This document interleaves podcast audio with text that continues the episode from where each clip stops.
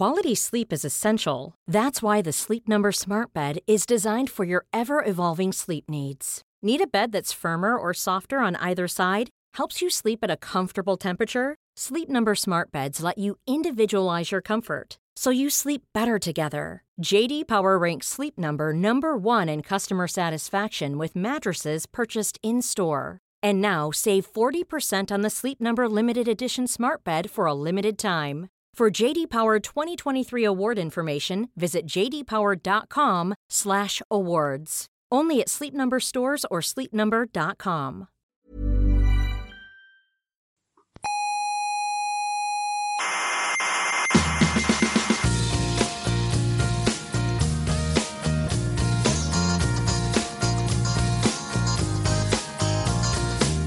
Aquí comienza Coffee Break, la tertulia semanal de la actualidad científica. ¿Sale Maruenda? No, Maruenda no. ¿Y el Ferreras? Tampoco. ¿Y el Eduardo Inda? No, no, ninguno de esos. Es otra cosa. Ya, ya, Pues ya. vaya birria tertulia. Paco, quita esto y ponlas esta noche.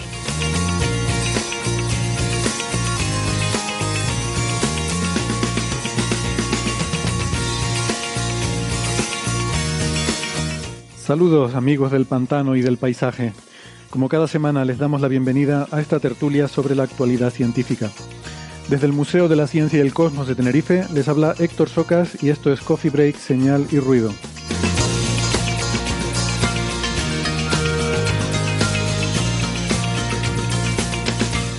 Hoy hablaremos de supernovas rayadas, eh, del programa SETI de China, del pantano de la teoría de cuerdas y la relación entre esa dimensión oscura con los agujeros negros primordiales, si es que alguna de esas cosas existe. Y sí, hoy espero que sí, hablaremos también del Sol.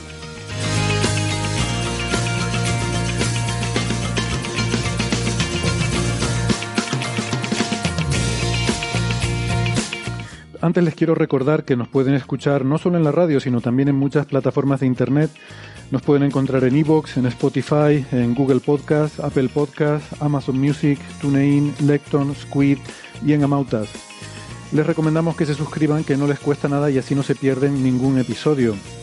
Nuestra página web es señalyrruido.com, todo junto y con la ñ en la barra del navegador, no pasa nada, señalyrruido.com.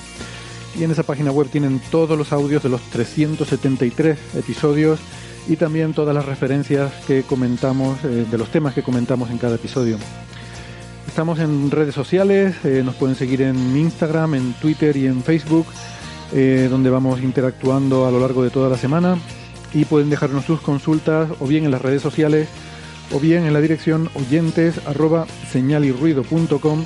Eh, esta última, si no les importa, que vayamos con un poquito de retraso, que siempre nos cuesta ponernos al día con la correspondencia, pero al final acabamos llegando.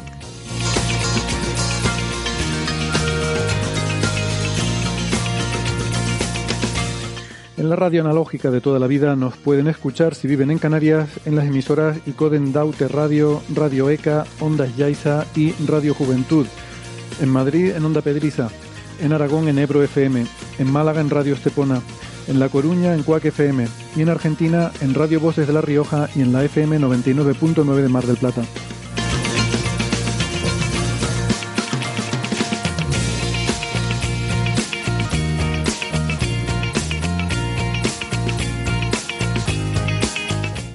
Ángel López Sánchez, doctor en ciencias físicas, investigador de la Universidad de Macquarie y el Australian Astronomical Optics. ¿Qué tal Ángel? ¿Cómo estás?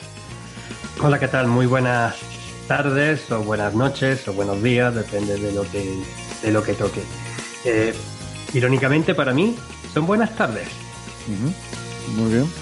Pues bienvenido, eh, muy contentos de tenerte hoy en el programa y sobre todo se te ve como con menos ojeras que otras veces, Hombre, como que estoy tomándome el café después de, después de comer. después del almuerzo, ¿no? Hoy no pillamos a Ángel en hora australiana, sino estás en hora española, ¿no? Vaya lujo. Ya, lo único que pasa es que hoy vengo con los deberes no hechos. O sea que voy a hablar de improvisar sobre la marcha. Yo lo dejo, lo aviso a, de nave- a navegantes desde el primer momento. Pero Eso, bueno, eso es porque Ángel solo estudia de noche. Exacto. Si lo pillas de día lo coges descolocado. Eh, Ángel es arroba el lobo rayado en Twitter con subguiones entre el lobo y rayado. Y hoy hablaremos un poco más de eso, yo creo. Y también tenemos esta voz que escuchaban, es la de Gastón Giribet, doctor en ciencias físicas, profesor en la Universidad de Buenos Aires. ¿Qué tal, Gastón? Hola, ¿cómo están? Hola a todos y todas. Gusto tenerte por aquí. Hoy hubiera estado bien que conectáramos, eh, que hubiéramos pillado a Ángel en Australia porque hubiera sido una de esas conexiones, ¿no? Around the globe, ¿no? alrededor del mundo pero, pero era demasiado, no, no habíamos pagado tanta tarifa de internet. Hombre, para una vez, para una vez que por fin pueda estar yo en un horario decente, me, vaya, me vaya a decir que preferís que esté al otro lado. Bueno, para una vez que está en horario decente y no trae los deberes hechos, o sea que... Eh, ya, hemos, coincidido los tres en, algún programa, en, cada uno en su sitio. Si hubiésemos encontrado tres semanas atrás, nos hubiésemos encontrado los tres en España. Efectivamente, sí, alguna vez hemos coincidido, sí. Bueno, eh, pues nada, cositas así breves antes de empezar muy rápidamente. Eh, Gastón, fue un gusto compartir contigo esa mesa redonda eh, hace dos días. O sea, que, Lo mismo digo, estuvo muy bien, sí. Con, también con José Alberto Rubiño y con Bea Ruiz, que espero que se publique pronto en YouTube, una, una conversación que tuvimos sobre cosmología, sobre el origen y el fin del universo. y que bueno fue organizada por la UCAM, la Universidad Católica de Murcia, con la que hicimos este, este curso en el que participaba Gastón como profesor, un curso de experto en astronomía. es muy gracioso porque estaba hablando con una amiga el otro día y me preguntaba qué, qué, qué hiciste, ¿no? Estábamos hablando del día, le dije, le dije, no, claro, repetí la frase como había sido anunciada, pero son demasiado pedante. No, tuve una masterclass sobre el futuro del universo. Me dijo, bueno, para. ¿Cómo diciendo? Para, así lo anunciaron. A mí nunca se me hubiese ocurrido ese nombre, pero Masterclass sobre el origen y el futuro del universo. Tema ligero. O sea, más hype es imposible. Eh, bueno, no se preocupen si se la perdieron, que la tendremos aquí en Coffee Break. De hecho, probablemente la semana que viene, porque creo que la semana que viene tendremos que poner cosas grabadas. Eh, que no, no, digo hacer un refrito con programas anteriores, como se hace a veces, sino eh, grabaciones originales, pero grabaciones al fin y al cabo porque, eh, bueno, es el gran congreso de la astronomía europea, que además este año se celebra en España, en Valencia, y pues vamos a estar muchos por allí, yo estaré por allí, la verdad que muy ilusionado porque es el primer congreso al que voy después de la pandemia, entre, entre la COVID-19, eh, todas las restricciones que ha habido, y que la verdad que estar aquí en el museo pues ha reducido mucho el, el tiempo y el trabajo que puedo hacer de investigación. Eh, lo de ir a congresos es una cosa que ya empieza a quedarme lejos, ¿no? Y me hace ilusión volver a, a sentirme investigador así de vanguardia, ir a congresos y estas cosas. Y, y bueno, más un, un, macro congreso de este tipo, así que pues espero que me perdonen la falta eh, de la semana que viene, pero bueno, pondremos cositas interesantes también, habrá programa y, y seguramente eh, no sé de qué, de qué hablaremos, pero seguramente será interesante y probablemente pondremos esta, esta masterclass de la que estuvimos eh, eh, hablando.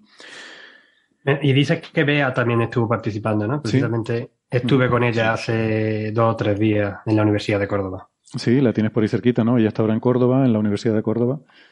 Así que, bien, bien. Pero yo no estoy en Córdoba hoy, ¿eh? Bueno, estás en la luna, por lo que vemos. Estoy en la luna. Estás en la luna. ¿eh? Estoy completamente en la luna hoy. Es muy apropiado que un lobo esté ahí delante de una imagen de la luna. Como tiene que ser. A ver si te vas a poner a aullar. Lo que faltaría.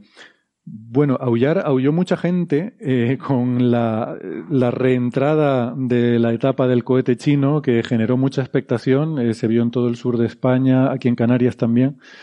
Eh, mucha gente vio un espectáculo en los cielos y se quedó perpleja, ¿no? Eh, Ángel, eh, tú también has visto en Twitter mucha gente comentando el evento. No, no, fue solamente en Twitter, fue compañeros de la agrupación astronómica de Córdoba los que nos dijeron, oye, estaba yo aquí haciendo, haciendo una foto y de repente, eh, bueno, esto que se ve tan grande no como si se estuviese desintegrando un satélite. Y bueno, pues efectivamente era lo que, lo que hemos estado, lo que se ha estado viendo. Pero claro, eh, hay, hay, mucho, mucho que quizás que se podría hablar o dar a pensar todo, todo sobre esta noticia, ¿no? si, queréis, si queréis entramos un poco más en, en, en detalle o si no queremos enrollarnos. Entra, entra, entra, enróllate. No, pero eh, lo primero lo que, lo que llama la atención y la cantidad de gente, a pesar de que fue sobre las doce y media de la noche, la cantidad de gente que lo vio. Y aunque estaba avisado, porque en verdad se avisó, y estaba en las redes sociales, y estaba en Twitter, y estaba en otro sitio diciendo, oye, que va a entrar en este cohete chino se va a desintegrar, la probabilidad tal de que va a estar por el paso. Había mucha gente que no lo sabía. Obviamente tampoco se dijo en los medios de comunicación, eso no sale en la noticia. Pero claro, cuando de repente la gente empieza a ver aquello, empieza a ver pues esas trazas largas de luz eh, rompiéndose en, distintos, en, distintas zonas, ¿no? Unas imágenes bastante espectaculares, incluso vídeos, ¿no? Hay gente que mm. sí ha tomado vídeos, fotografía astronómica hecha en time-lapse, para eh, mostrándolo, porque estaban preparados, ¿no? Eh, claro, eso revolucionó mucho también a la, a la gente que no estaba, no estaba preparada y podía estaban Esto fue, cualquier. Perdona, el, el, martes, ¿verdad? eso fue el martes. Eso fue el martes. Y, y, sin ir más lejos, ya el miércoles pues empezaron a... Han habido un montón de programas en medios de comunicación donde se han entrevistado a expertos y han estado hablando del, del tema, de los temas este. Por supuesto, lo que mucha gente pensaba, ay, a ver si es un Starlink que se está desintegrando, ¿no? Ya saben, sabéis que les tenemos un particular cariño a, a los satélites de Starlink. Eh, pero no, eran, era uno de estos satélites chinos. Hombre, era, era algo grande, ¿no? Se veía algo grande. no sé si han visto el vídeo, creo que pondremos en las referencias algún, algún vídeo. Mucha gente con el móvil lo ha podido grabar. Claro, como fue una hora tampoco demasiado intempestiva, como decía Ángel, apenas pasada la medianoche, pues hubo, hubo mucha gente que lo vio y que grabó imágenes y se ve muy espectacular. Es realmente como si fueran no sé, varios bólidos al mismo tiempo cruzando el cielo, además rompiéndose, ¿no? Fragmentándose. Rompiéndose, pero a una velocidad mucho más lenta que lo que hace un bólido, ¿no? Y rompiendo las trazas. Y, una cosa que, claro, llama la atención, sobre todo desde el sur de España, que se vio bastante, se veía al sur y se veía a baja altura sobre el horizonte, pues llamó mucho más la atención porque además también se ven, pues, no, se, se ven mucho, como mucho más, los arcos se ven mucho más alargados por la proyección, ¿no? Cenita, proyección con respecto al horizonte, ¿no? Mm. Que si estuviesen en el cenit o si estuviesen en la, en la parte superior de la cabeza, pues la misma traza parecería más corta simplemente por los distintos ángulos que, se ven, pero claro, al tenerlos lejos, tenerlos cerca, cerca del, horizonte, solamente unos pocos grados, no sé si eran 15, 20 grados como mucho, por encima del horizonte, eh, pues llamaba mucho más la atención. Y, también fue por lo que mucha gente pudo verlo, ¿no? Donde estaban pues, mirando, pues van mirando y, es el campo de visión que suelen, que sueles tener. Hmm.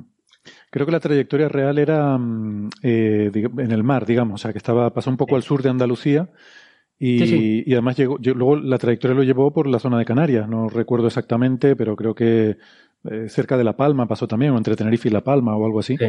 Y toda esa trayectoria, bueno, es lo que dice Ángel, ¿no? Estuvo un par de minutos, o sea, no es como un bólido que lo ves de repente y, dura nada, una cosa muy breve, sino que te da tiempo de, verlo, ¿no? Son un par de minutos que está eso atravesando el cielo y te da tiempo de pensar muchas cosas, ¿no? Eh, te quedas un poco perplejo. Y te da tiempo ahí a coger la cámara y hacerle fotos. Exactamente. Es mucho que también hizo mucha, mucha gente, ¿no? Ha habido muchísimas, muchísimas, muchísimas fotos, muchísimas imágenes de este suceso. Pero que eso, que también da pie a pensar que, que cada vez van a ser más comunes mm. este tipo de fenómenos. Mm. Que, bueno, eh, habría que tener un cierto conocimiento también sobre cuándo van a pasar y que la gente esté avisada, ¿no? Que no, cunda el pánico. Exactamente. Sí, porque esto, bueno, lo, normal es que estas reentradas em, pues no, no, suponen un peligro porque estos objetos se queman en la atmósfera y no llegan a caer a la superficie, ¿no? Este en, uy, se oye un ruidito ahí, no, no, sé quién era. Bueno, este en concreto era una segunda etapa de, de un cohete chino eh, un cohete, no, no, sé cómo pronunciarlo, se, escribe como Changzheng, no, no, sé cómo se dirá esto en, en, mandarín, que son estos cohetes larga marcha, de hecho es, eh, la traducción es larga marcha, que son estos eh, cohetes grandes em, que ha construido China para, bueno, que pueden llevar tripulantes a la órbita. Este, este es un cohete que despegó el 5 de junio para llevar tres astronautas a lo que va a ser la, la Estación Espacial China que es la, se llama Tiangong, y bueno, el, el, módulo, ¿no? Hay sabe que esto se arma como un, como un Lego, ¿no? Estas estaciones espaciales con módulos que se van acoplando. Y bueno, pues eh, el módulo que hay ahora mismo, que es el principal, se llama Tianhe. Eh, pues este cohete llevó estos tripulantes, ¿no? Eh, no eh, no había tripulantes cuando cayó el cohete, ¿vale? O sea, no, no hay que preocuparse, los tripulantes están en, en, esa, en ese módulo. Y, pero bueno, el, cohete, la, primera etapa cae al poco de lanzarse mm, y la segunda etapa, que es la que llega más alto, luego puede quedar un tiempo en órbita hasta que finalmente, por el rozamiento con la atmósfera, poco a poco va perdiendo altura hasta que acaba por caer a la Tierra, ¿no? Y, y como dice Ángel, efectivamente, pues que estas cosas cada vez van a ser más comunes. Eh, pronto empezaremos a ver el, las reentradas del SLS de la NASA, ¿no? El nuevo gran cohete, cuando empiecen a hacer las pruebas para el programa Artemisa. Y, bueno, a ver qué. Efectivamente, porque eso ya también queda poco. Bien, pues nada. Eh, si quieres añadir algo más sobre este tema. O... No, bueno, es lo que comentaba al principio, ¿no? En verdad uno se podía aquí poner a elucubrar y a decir cosas más o menos coherentes o intrascendentes quizás algunas, y, pero no. Yo creo que lo que hemos dicho es suficiente. Bueno, pues te animo. me da la impresión de que te estás mordiendo la lengua con algo que. Hemos avisado. No, no, no, no, no, no, no, no, te digo, no, esta vez no. Ángel, acá la eh, coherencia no es importante. Acá la coherencia no, es importante. Ahora queremos clickbait. Exactamente. Eso es. No, no, no, en, verdad que no lo decía por nada más, pero simple, simplemente, bueno, me, es que me, llama mucho la atención de todo esto, ¿no? el ruido mediático, que, que, tú lo puedes avisar, y se ha avisado, y se sabe. Y luego pasa. Y una vez que pasa y la gente ya lo ha, visto, no sabe lo que es, la gente confunde y que, que tienes que tener otra vez aclarándolo, clarificando y explicando lo que, lo que es. Y, no sé, posiblemente también como astrónomo, ah, esto estoy de, aquí ya estoy hablando según se fue pensando, ¿eh? así que em, tendremos que acostumbrarnos también en nuestras charlas algunas veces o en la manera que tenemos de comunicar al público de ir diciendo que estas cosas pasan. No, igual que, bueno, me cuenta, pues viene de vez en cuando un cometa brillante, o viene una vez un asteroide, un, o una estrella de estrella, no, pues de que sepáis de vez en cuando, pues, pues los satélites artificiales o cualquier otra cosa que tengamos por ahí arriba, pues entran, hacen una reentrada grande y pues, pues causan estos espectáculos, pueden gustarte más o menos, pero son bastante llamativos. A ver, a, ver, a ver, si entiendo. Lo que vos decís es que convendría decirlo más para que la gente no se sorprenda. O, efectivamente. efectivamente. no sé si alcanza eso, ¿no? Porque uno puede aparecer en los medios diciéndolo y lo que fuere, pero si la gente, los medios no lo replican o, la gente no lee noticias de ciencia. De hecho, estaba en, las redes sociales, estaba avisado. Sí, pero yo creo que lo replican el día que pasa. O sea, el día que pasa, el día anterior que pasa, y lo acabamos de ver aquí con este ejemplo. Pero, pero eso ha sido por el interés tan grande que ha tenido un montón de gente que lo ha visto y no sabía lo que era y que esto que nos están atacando, atacando a los extraterrestres, ¿qué está pasando? ¿O esto es un misil, un misil ruso?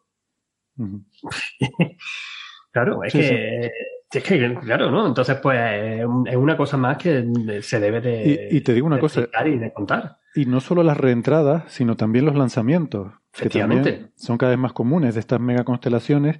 Por porque yo recuerdo, además lo he contado aquí alguna vez, eh, la anécdota de, mm, pues no sé cuándo fue hace poco, un lanzamiento de Starlink, esto que lanzan 70 satélites juntos, y, y como van juntos, forman una especie de tren, una línea en el cielo, y las condiciones eran tales que la visibilidad era óptima desde aquí en, Canarias al poco del anochecer y entonces pues a mí me pilló saliendo con unos eh, amigos de, aquí del trabajo del Instituto de Astrofísica, acaba de anochecer y de repente te ves una línea brillante en el cielo que no sabes lo que es, moviéndose lentamente y te quedas muy perplejo. Eh, y si, si no lo has visto nunca antes, como era mi caso, claro, yo he visto bólidos, he visto meteoritos, pero nunca había visto satélites que se acaban de lanzar, que todavía están en una altitud muy baja, que van un grupo muy grande de satélites juntos, con lo cual no los ves como puntitos sueltos, sino ves como una línea. Entonces ves en el cielo una línea moviéndose muy despacio y con fluctuaciones de brillo, ¿no? Que es la rotación de los, de los satélites. Es bastante llamativo. Y si lo ves desde un cielo oscuro, como he tenido posibilidad de verlo también recientemente, todavía impacta más. O sea, todavía tiene que impactar más, ¿no? Porque aunque se, estás medio perdido, pero estás viendo todo el, todo el firmamento, todo, sin contaminación lumínica y de repente pues, te encuentras todos estos eh, puntitos que se mueven y que dices, no, esto, esto qué son, ¿no? Mm.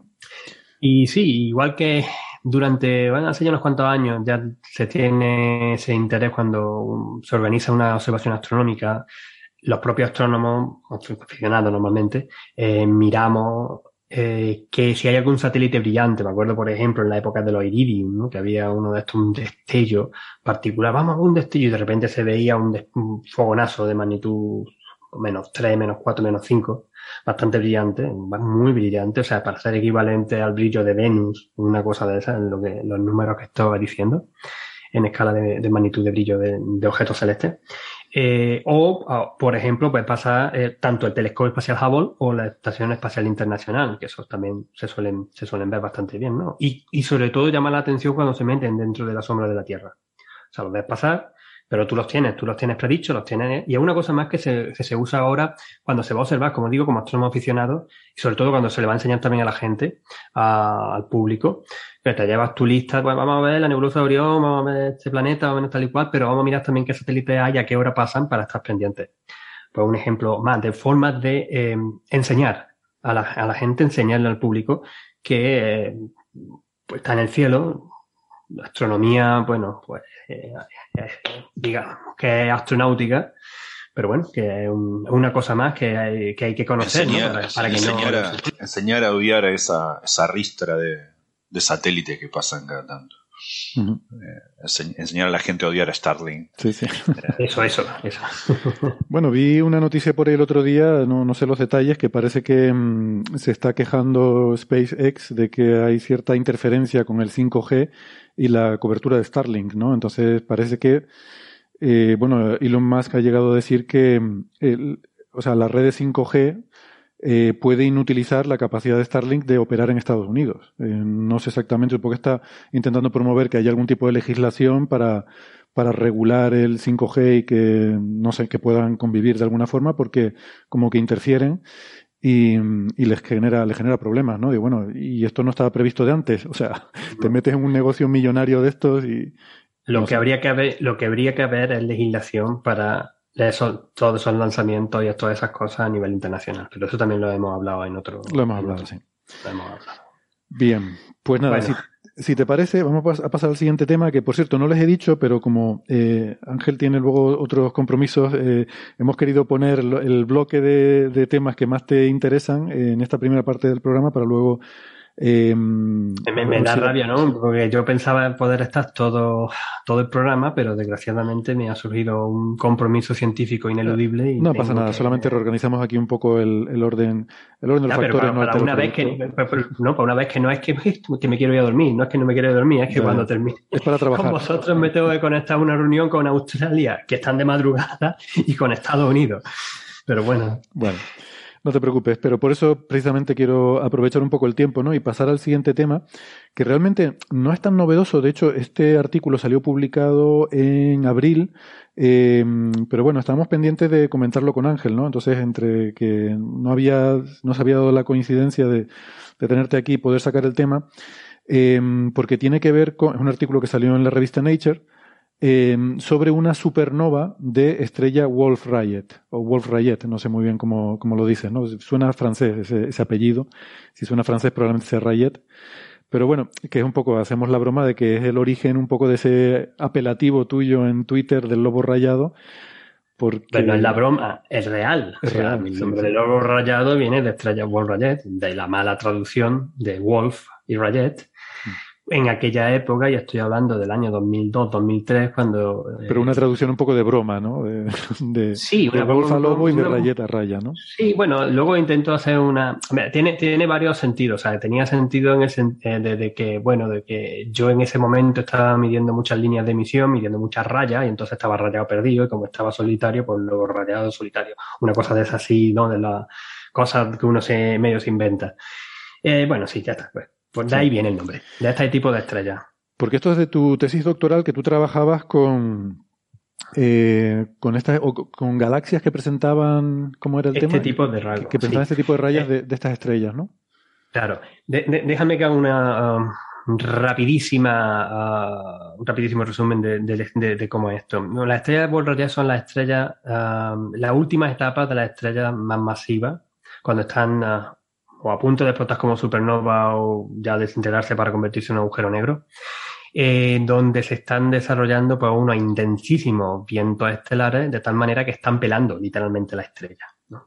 Pero estos objetos que son, yo digo, tienen masa, tienen que ser eh, masas superiores a 35 40 veces la masa del Sol y, eh, duran muy, muy, muy poco, ¿no? En la última etapa que solamente dura unos pocos centenares de miles de años, como mucho medio millón de años.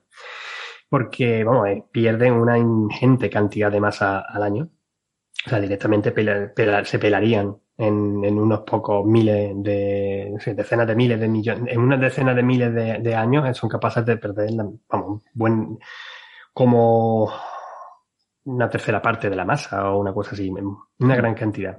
Entonces, y esta masa, Ángel, yo, yo me imagino, ¿no? Eh, cuando uno piensa en estas cosas, aunque esto no podemos verlo, evidentemente, esta masa la va soplando en, o sea, en, forma de vientos, ¿no? La, estrella la va expulsando hacia afuera. Me imagino que la estrella se va rodeando de una envoltura ahí de, Efectivamente, de gas y por polvo. Eso por eso tenemos las famosas nebulosas de alrededor de estrella Wolf-Rayet, que son, por ejemplo, la Crescent Nebula, o la, la, de la burbuja no, la de la burbuja no, pero la, la del casco de Thor o la Crescent Nebula, la nebulosa del cuarto creciente, son ejemplos de nebulosa Wolf-Rayet. Son una estrella Wolf-Rayet que el gas de la estrella que ha sido liberado del medio interestelar, mucho también chocando un poco con todavía la nube primigenia, porque como estas son estrellas tan jóvenes, o sea, son, son masas masivas, viven muy poco. Cuando se forma un brote de formación estelar, se forman un montón de estrellas a la vez, se forman muchísimas estrellas pequeñitas, unas cuantas de estrellas tipo masa solar y muy poquitas de estrellas masivas, de estrellas de, alta masa. Y de esas, las Wolf-Rayet, las que pues, llegan a la fase Wolf-Rayet, son las que todavía hay menos, ¿no? Porque hay, hay, estrellas que terminarán explotando como supernova, pero nunca podrán llegar a tener la fase Wolf-Rayet. Partir de ocho veces la masa del Sol puede explotar una estrella como supernova, porque se han pasado todos los distintas, eh, la combustión de distintos elementos químicos, de distintos elementos químicos que se han creado en el interior de la estrella por el, proceso del hidrógeno al helio, del helio al carbono, nitrógeno, oxígeno, así, esa estructura en capa de cebolla hasta llegar al hierro.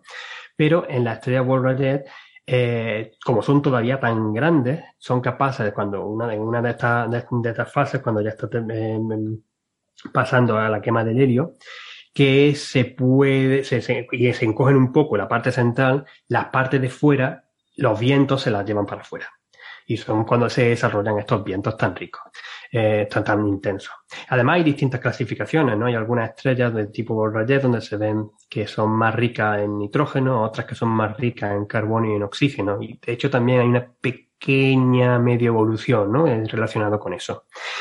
Y lo importante, y esto es, ahí esto es donde iba, y conectándolo con lo de mi tesis y por qué estos bichos se pueden ver a distancia, en galaxias tan lejanas, incluso, es que cuando, como tiene estos fenómenos de una, atmósfera en expansión que está, que es gas tenue, pero ionizado también por la estrella, el núcleo ya casi desnudo de la estrella, que está, de la estrella, de la propia estrella, que es caliente, una gran cantidad de fotones energéticos, son capaces de eh, provocar no las líneas típicas de absorción que vemos en las estrellas, un típico espectro, sino aparecen líneas intensas de emisión, sobre todo del helio, que es lo que decía que este núcleo de helio es el que se está quemando, y luego de los otros elementos que se han ido creando y que están ahí en la superficie de la estrella, particularmente del nitrógeno y del carbono, un poco del oxígeno, pero sobre todo del nitrógeno y del carbono. Entonces esas líneas, que además son líneas espectrales que no se suelen ver fácilmente en nebulosas, de hecho casi nunca aparecen, eh, las podemos, como son, las podemos ver en, en, en otra galaxia. Y podemos identificar, podemos decir, si están estos rasgos, pues eh, si vemos la línea, por ejemplo, de helio 2, 4, 6, 8, 6, es un rasgo bastante indicativo de que ahí hay una estrella Wolf-Rayet. Porque hay otra cosa más, las líneas estas no son finitas, porque tenemos una atmósfera en expansión. Entonces las líneas son anchas, tienen una estructura, que de hecho muchas veces si, puede, si tienes una resolución espectral lo suficiente, puedes analizar un poco cómo se está moviendo, cómo se está expandiendo el gas alrededor de la estrella Wolf-Rayet. Y, y ir a pie a poder hacer investigaciones con mucho más detalle de, este tipo de, de objetos. Este, artículo que, que estábamos eh, mirando se refiere a una estrella en concreto que se ha observado eh, que explotó como supernova Y al parecer, según he leído aquí en el artículo, eh, Ángel, yo esto no lo sabía, pero bueno, es un tipo de estrella de estas ricas en carbono y oxígeno que mm, se pensaba, según los modelos, que probablemente no explotaban como supernova, sino que directamente colapsaba para formar agujero negro, sin haber, sin dar lugar a una explosión de supernova. O sea que esto contradice un poco, contradice un poco ese paradigma, ¿no? Claro, e, ese, esto es por, lo que yo creo que se publicó en Nature y este artículo ha sido bastante llamativo y bastante eh, curioso. Eh, se detectó una explosión de supernova que era la supernova 2019 HGP, que los rasgos que tenían se terminaron identificando precisamente con este tipo de eh, de estrellas masivas, ¿no? estrellas tipo Borrellet. Esta supernova se detectó el 8 de junio de 2019 eh, a través de la, ¿cómo se llama esto? El cartografiado del de transiente de Zwicky, ZFTF, en una galaxia que estaba a mil millones de años luz de distancia de nuestra, de nuestra, de nuestra galaxia. O sea, fijaros que a qué distancia incluso se podían llegar. Bueno, es la explosión de supernova, no es la, no es la estrella masiva de por, de por sí pero la mejor forma de explicar el espectro y la, evolución que ha tenido la supernova, los rasgos espectrales de, de este tipo de supernova, es que corresponde a una estrella de tipo Wolf-Rayet rica en carbono y oxígeno. Pero, como bien has dicho, esto tenía unos problemas, ¿no? Porque eh, estas son precisamente las más evolucionadas, las que son todavía las más masivas dentro de la Wolf-Rayet, y eso supondría que, o se esperaría, que directamente no llegaran a explotar, que cuando la, falta el empuje nuclear de, creación de nuevos elementos químicos en el centro de la estrella, eh, la materia que llega a condensar tanto que alcanza los límites de formarse un agujero negro de forma directa. Había también ideas relacionadas con esto de que podrían llegar a liberar eh, por un momento una gran cantidad de rayos gamma que son, por eso muchas veces había un tipo de rayo gamma, de explosión de rayo gamma corto, que estaban también asociados, siempre se han intentado medio asociar con las explosiones de estrellas o el, destino final de la estrella. estamos, hablando de esos eh, gamma ray bursts que son menores a dos segundos, ¿no? Sí, sí, lo muy corto. Típicamente, claro, que se creían que eran, claro, modelos colapsares de estrellas que, eh, con, cierta metalicidad que colapsaban directamente. Sí, sí, sí, sí. Sí, em, no he dicho nada de la metalicidad, por cierto, pero otro, otro parámetro muy interesante para la estrella polar. Pero bueno, no, no, me voy a meter ahora en eso. Y, y entonces, pues claro, eh, en este estudio, pues lo que encuentra claramente, sí, este, este, estas observaciones eh, dan pie a de que esto en verdad, este tipo de estrellas, no se desintegran completamente y se forman un agujero negro, sino que también terminan explotando como supernova pues tenemos una pequeña clasificación nueva, ya sabéis, a los astrónomos nos encanta clasificar cosas. Entonces, pues aquí ya nos inventamos que no, este tipo de eh, explosión de supernova 1CN. Ah, pues aprendamos 1CN. Porque, a ver, aclárame, las explosiones supernova eh, solemos hablar mucho de las tipo 1A, que son las interesantes para la cosmología, pero hay muchos otros tipos, ¿no? Eh, la 1B y 1C son son, son, precisamente de las raras. O sea, las que están, la 1A son las explosiones que, que, están relacionadas, como bien sabemos, a la explosión de una estrella enana blanca, en un sistema binario. Pero la 1C y 1B son, la 1C son las que estaban relacionadas con las um, Wall Rayet, con los rayos, gamma de alta, de, muy alta, eh, de muy corta frecuencia. Y, la 1B no me acuerdo por dónde estaba. Estaban también por ahí, eran otro tipo de objetos raritos, pero tal. Entonces, claro, eh, por eso precisamente esta 1CN, ¿no? En, porque es una tipo, como una pequeña subcategoría nueva dentro de la tipo 1. Mira, no es que me acuerde, lo acabo de buscar, lo confieso. Eh, tipo 1B y 1C ¿Eh? son las que carecen de líneas de hidrógeno y helio. De hidrógeno. Sí, hidrógeno y, helio. Hidrógeno y helio. Y entonces, pues. Em, o sea, toda, toda la 1, por definición, toda la 1 no tienen hidrógeno y helio. O sea, la estrella de, del tipo 1A, la supernova de tipo 1A tampoco tiene. O sea, esa es la clasificación básica. Entonces se, piensa que son de estrellas que ya han expulsado, con sus vientos, han expulsado toda la envoltura que contiene el hidrógeno y helio, ¿no? Por eso precisamente estaba muy bien el relacionado, porque claro, una estrella por es lo primero que va a perder va a ser la capa de hidrógeno que le queda en la superficie. Mm, porque es la más superficial, es la primera que vuela con los Es la primera que se va, es la primera que se va. La primera que se va es esa y todavía se va aparte del helio que tiene y se queda pues básicamente pues lo, el, núcleo del nudo que termina pues eh, mucho de eso eh, terminaría explotando como supernova ah, según estamos viendo, ¿no?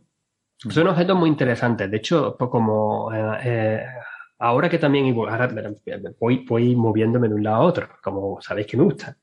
Pero para, para astrónomos aficionados, por ejemplo, los que estamos, muchos de los que están haciendo espectroscopía y, y observar una estrella de, de una estrella Wall Rayet es muy interesante porque vaya a ver, pues se van a ver las líneas estas, se ven, se ven perfectamente, ¿no? Y entonces, pues hay mucha gente que le gusta. Y hay una muy brillante en el hemisferio sur. ¿Cuál era? Gamma Velorum, me parece que era. No me acuerdo, no me hagáis caso. Hay una muy brillante que incluso se ve a simple vista. Que es una estrella. que se ve a simple vista, Perdona, dijiste que se veía a simple vista. impresionante. Eh, sí, sí, sí, sí. Hay, hay una de las, hay una Rayet, la Rayet más cercana, yo creo que Gamma Velorum es una de las dos componentes de Gamma Velorum. Eh, ahora lo termino de comprobar y, buscar y se llega a ver a, se llega a ver a simple vista. Mm. Y, pero bueno, muchas Rayet conocidas no hay, lo que sea, hay del orden de ciento, en, nuestra Vía Láctea, ¿eh? ciento poco. Algunas son muy interesantes, ¿no? Y hacen cosas rarísimas. Hay una eh, muy bien conocida, la 136, que está, creo que era la 136, que la observan mucho mis compañeros de la Universidad de Sydney. Tiene un nombre de un dios egipto o egipcio o algo de eso, Afid o algo así le han dado, porque es como una espiral que se ve dando vueltas y tal, y la han usado con, con unas técnicas especiales en infrarrojo para observar mejor esa estructura. Como digo, son objetos súper interesantes por eso, porque además la estrella de de como tipo de estrella masiva, son de las que más afectan al medio circundante son de las que pueden provocar fenómenos de formación estelar en el gas adyacente cuando terminan explotando como supernova. Inyectan una gran cantidad de energía mecánica y, bueno, y energía de fotones ionizantes de, radiación, por supuesto que también. Y, claro, y por eso también muchas veces en, este, en estas galaxias, por ejemplo, en galaxias particularmente enanas del universo local, que lo que yo me he especializado, vemos regiones de formación estelar donde vemos en las líneas World Rayet y cuando hacemos el análisis decimos, no, espérate, que aquí no hay una, aquí no hay dos, aquí hay cientos. O sea, aquí ha habido un pepinazo de, que ha tenido que caer el gas y formarse una barbaridad de estrellas para que todavía estemos, seamos capaces de ver del orden de 100 estrellas World Rayet aquí. ¿Cómo dices X 100 estrellas World Rayet? son números, números altos y esos son números, números que salen simplemente pues haciendo ese tal. Pero vamos, posiblemente es que se han formado, yo no sé cuántos, varios, varias decenas de millones de estrellas, o puede que incluso más, ¿no? En ese brote muy intenso de formación estelar. Son estas galaxias que a mí me gusta llamar estallantes o con fuego de artificio, ¿no? Starburst, los Starburst, porque realmente nos están dando, eh, nos están dando a conocer eh, lo que estaba pasando en el primitivo universo, al principio de la formación del universo, con las primitivas galaxias, pues lo estamos viendo aquí en el universo local, en objetos que están, nada, a menos de 100 millones de años luz, que eso no es nada para en contexto cosmológico. Em, esto, o sea, estas estrellas además enriquecen mucho el medio con eh, elementos químicos nuevos, ¿no? O sea, que también son interesantes en ese sentido. Muchísimo. Y, hay mucha controversia todavía con eso. Por eso antes cuando sacó Gastón el tema de la metalicidad no me quise, no me quise meter porque aquí entonces ya me dais cuerda y da igual. No me habéis visto que no me he estudiado la lesión. Aquí suelto pues, yo aquí me enrollo y ya está, no. Pero eso da mucho, mucho pie. Y es tan interesante porque hay una Ah, cuando intentamos entender la evolución, voy a decir una cosa rápida, venga.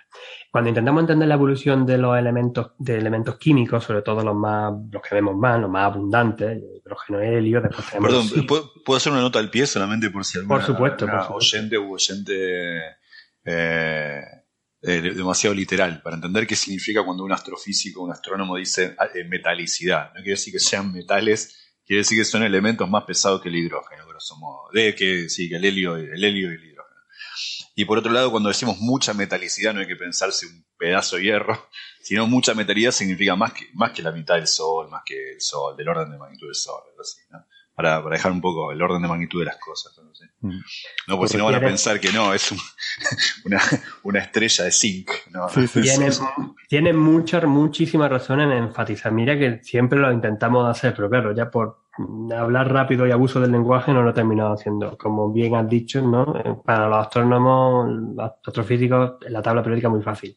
Hidrógeno, helio y metales. Todo lo demás. Porque eso viene de la, de la quema del hidrógeno y del helio dentro de las estrellas, básicamente. Bueno, son el supernova y me de neutrones. Pero bueno, em, y, y, claro, al principio del universo solamente teníamos hidrógeno y helio. O sea, medir la evolución química del universo es también medir la historia del universo. Cómo el universo va creando cada vez pues, más estos elementos químicos tan importantes para nosotros como el carbono, el oxígeno o el hierro. Todo eso son metales dentro del término astronómico, y, pero para una estrella para, como el Sol, eh, pues con la metalicidad que tiene el Sol por cada, si a ver si lo digo más o menos bien, por cada átomo, y hago átomo entre comillas, pero no son átomos, pero por cada átomo de hidrógeno, por ejemplo, perdón, por cada átomo de oxígeno tendríamos unos 2.000, 2.500, 2.000, 2.200 átomos de hidrógeno. O sea, es la, la abundancia, ¿no? ¿Qué cantidad hay? Es muy pequeña de oxígeno. Y eso hay de oxígeno, que es el tercero más abundante pues, después del hidrógeno y el helio. Pero claro, entender cómo eh, la, eh, esto, esto, es un tema que, por lo que a mí me, gustó mucho trabajar durante mi tesis, y porque conectaba la propia evolución de las estrellas, porque tienes que entender la evolución de las estrellas para ver cómo se quedan los distintos elementos químicos dentro de las estrellas, que luego se liberan al medio interestelar. Necesitas los medios observacionales y entender las regiones de formación estelar, particularmente las regiones H2, y cómo el gas está ionizado y todo eso para poder medir esos números, poder medir qué cantidad de metales de oxígeno, qué cantidad de nitrógeno, qué cantidad de hierro existen en el medio de las galaxias y luego conectado un poco con cosmología, porque como digo, en, el, muchos de estos objetos pequeños los vemos como si eran, es que tienen muy poca cantidad de metales, es que no los esperaríamos en el universo local. Si el, si, el, si, el Sol tuviese esa cantidad de metales, no podría tener planetas a su alrededor, porque es que no hay suficientemente, no hay suficientes metales, no hay suficiente hierro, no hay suficiente oxígeno como para crear estos cuerpos, estos objetos, ¿no? Entonces, uno de ellos, por ejemplo, el nitrógeno. El nitrógeno, eh, no, todavía hay muchas cosas que no se entienden bien su evolución en el contexto astronómico. Y uno de los culpables parece ser eh, la contaminación que inducen las estrellas Wolf-Rayet en el medio circundante. Tanto que muchas veces estamos viendo regiones de formación estelar eh, como estrella Wolf-Rayet donde el nitrógeno es mucho más grande de lo esperado por la teoría normal. Y esto parece que es consecuencia de la contaminación química que inducen las propias estrellas Wolf-Rayet, liberando esos nitrógeno que se ha formado dentro de la capa, como ya quema después del, del, helio, bueno, como todo, todo ahí, en dentro del medio circundante. Pero solamente los vemos alrededor de donde están las estrellas Wolf-Rayet, no los vemos en otras partes de la galaxia. Por eso es tan chulo también usar técnicas de, de, de espectroscopía de campo integral. Y ya está, venga, que, yo voy hilando una cosa con otra y ya habéis visto que...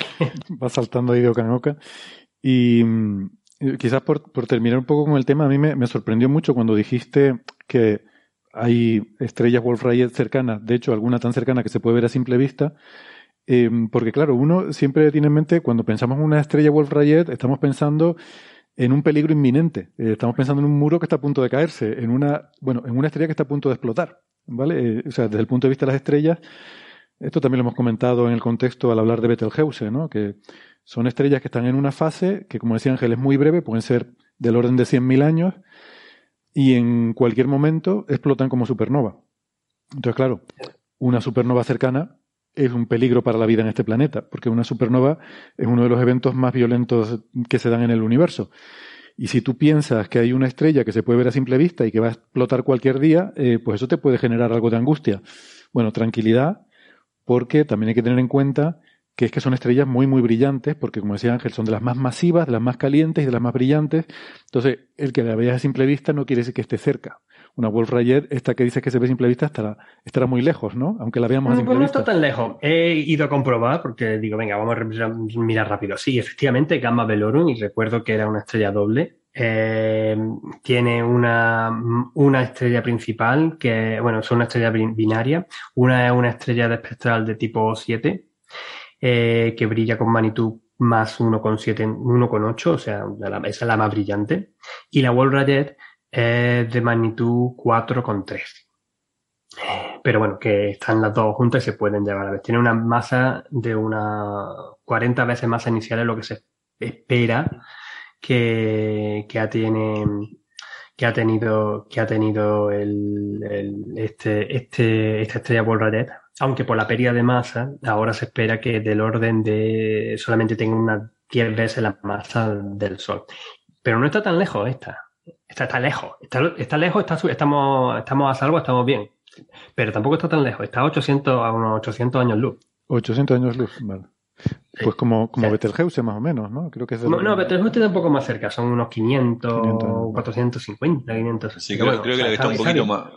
Sí, la que está un poquito más lejos me parece que es Rigel, ¿no? La también que es... Esta Karina. No, esta, esta Karina está, está bastante lejos, afortunadamente, porque esa cuando explote sí que va a ser un petapazo. Esa es la que tendría que explotar y no Betelgeuse. Ya lo he dicho también muchas veces en muchos sitios.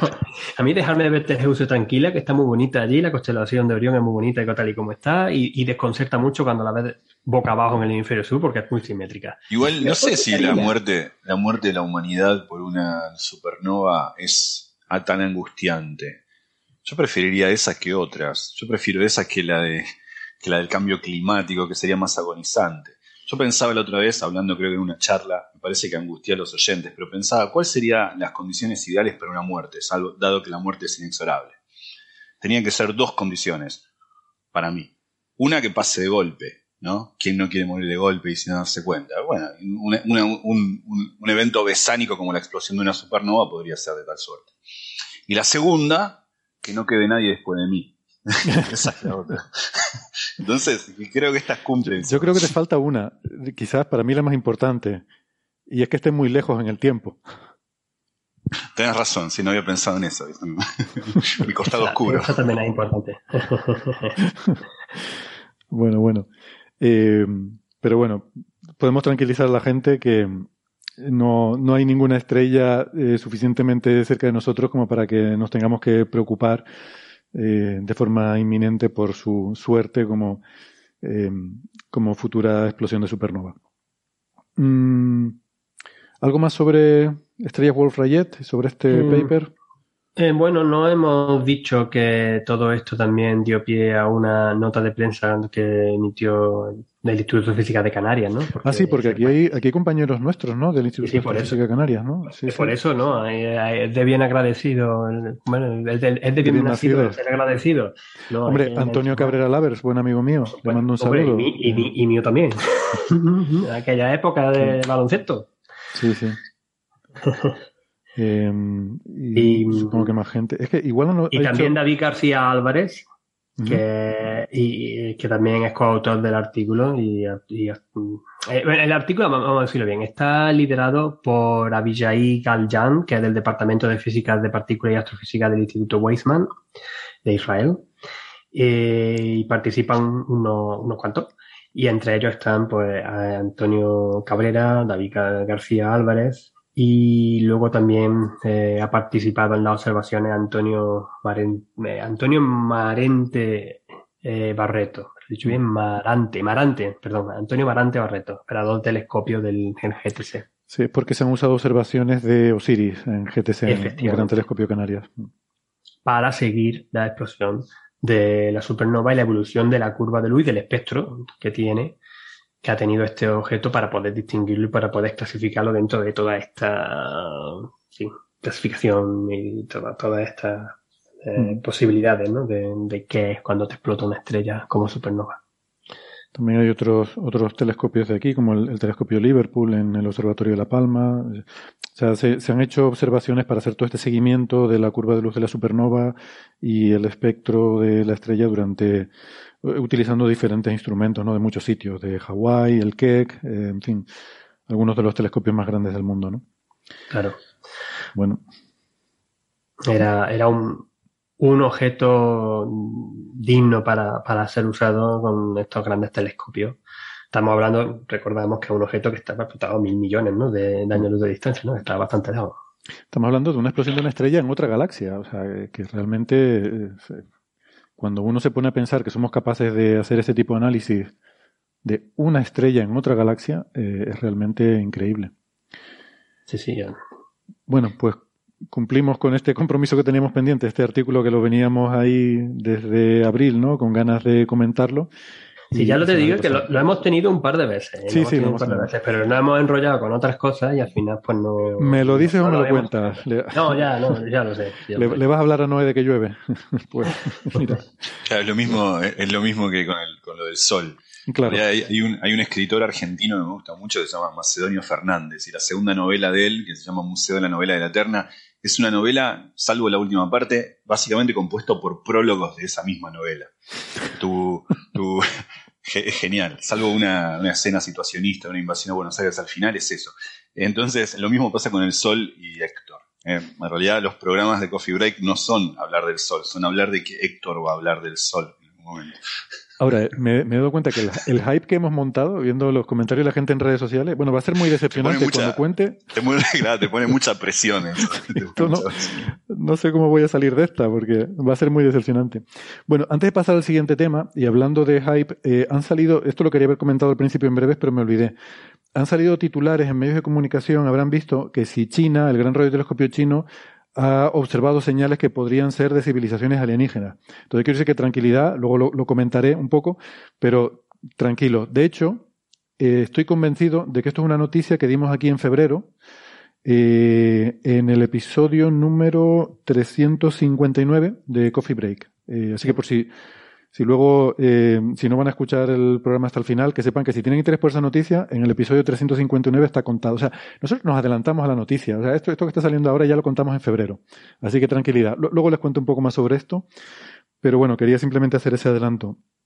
Porque aprovechando el ratito que nos queda con Ángel, que son 10 minutillos, eh, tenemos también eh, un, un, tema muy interesante, un mapa de densidad de astrónomos aficionados, creo que en Europa, ¿no, Ángel?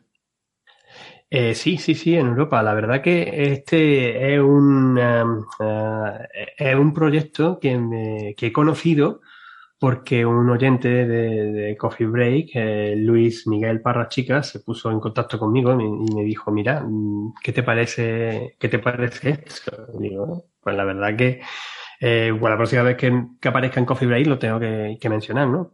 Porque recoge observaciones de más de 11.000 personas, eh, en principio alrededor de Europa, aunque también se están ah, recopilando ya datos ah, a través de, mundiales, ¿no? Donde lo que se intenta es pues, medir eh, dónde hay más astrónomos aficionados, dónde hay mayor densidad de astrónomos aficionados con, respecto a los países, ¿no?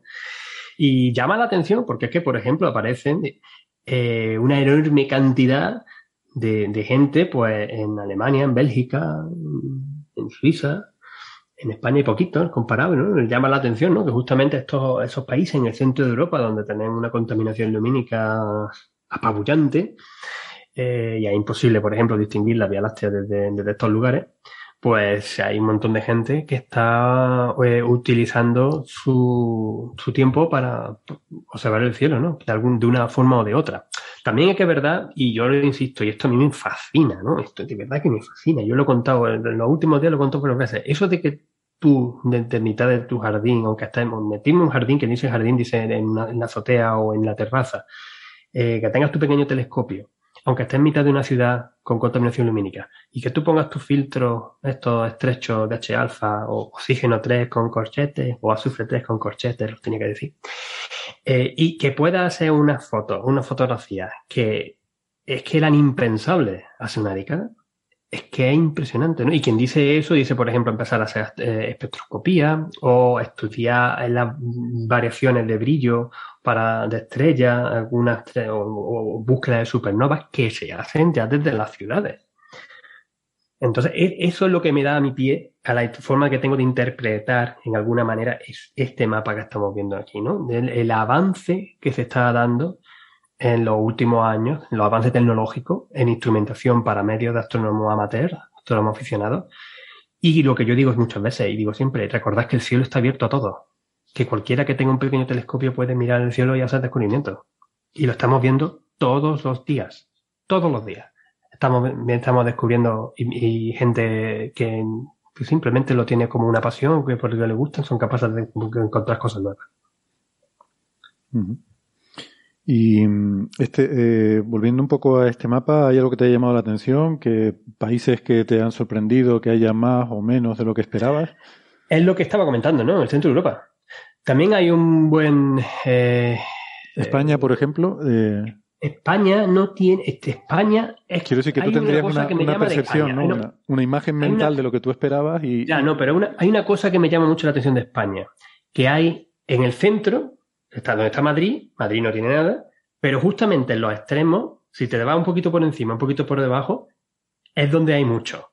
Porque son los autónomos aficionados que están en Madrid, que hay unos cuantos, como bien sabéis, y que se escapan pues, pues a la parte de Ávila, Toledo, Segovia, la Sierra, pues se van a estas, estas zonas que son un poco más, todavía tienes parte de la contaminación lumínica de Madrid, porque eso no te la quitan ni, pero no la tienen en el Fénix, por lo menos no la tienen en el Fénix, la tienen solamente en uno en el horizonte hasta cierta altura y el otro lo tienen más o menos bien. Mm. Y, y eso me ha llamado la atención, el huequecito de donde está Madrid, que no ha hecho observaciones. uno de esos puntitos debe ser Sara. Le mandamos, pues seguro, sí. Le mandamos un abrazo aquí a Sara con su Celestrón. Está, está justamente, está justamente ahí. Y en, no, pero en, en, la parte de España, pues Barcelona justamente es la que tiene más. Me llama la atención también eso, de que haya quizás proporcionalmente un poco más en la parte del norte que en la parte del sur, de, dentro de España. Y luego varios en, en Portugal, centrados en Lisboa y ya en la parte de arriba de, de Oporto. Mm. Pero llama, llama la atención, ¿no? Hay muchas cosas las que se pueden sacar y posiblemente si este mapa se sigue actualizando y se sigue refinando, pues se pueden llegar a tener algunas cosas más, mm. eh, más, más, llamativas, ¿no? Y con, eh, con más, más interés, ¿no? Mm. Muy bien, pues hemos dado un buen repasito a todos estos temas. Muchas gracias Ángel por acompañarnos hoy. De nada, yo encantado de participar y como digo, ya me, hubiera, me hubiera encantado haberme quedado todo el rato y, y haber escuchado en directo a Gastón, después escucharé en la, en la visión en, en diferido. Pero, pero como siempre, un, un, placer. Y la verdad que lo he hecho hoy, no sé, con otro tipo de ánimo, ¿no? un gusto conocerte, un gusto conocerte despierto. Genial. Pues nada, gracias Ángel. Un abrazo. Un, un abrazo a Hasta todos. la próxima. Un abrazo. Hasta luego. Bueno, nosotros vamos a aprovechar para hacer nuestra pausita. Nos despedimos de los oyentes que nos están escuchando por la radio, recordándoles como siempre que en la versión extendida en internet, en el podcast, eh, pueden encontrar eh, pues la, el resto de la conversación donde vamos a hablar de otros temas. Eh, así que les emplazamos a, a esa conversación. Si nos están escuchando en internet, no toquen nada, volvemos enseguida. Hasta ahora.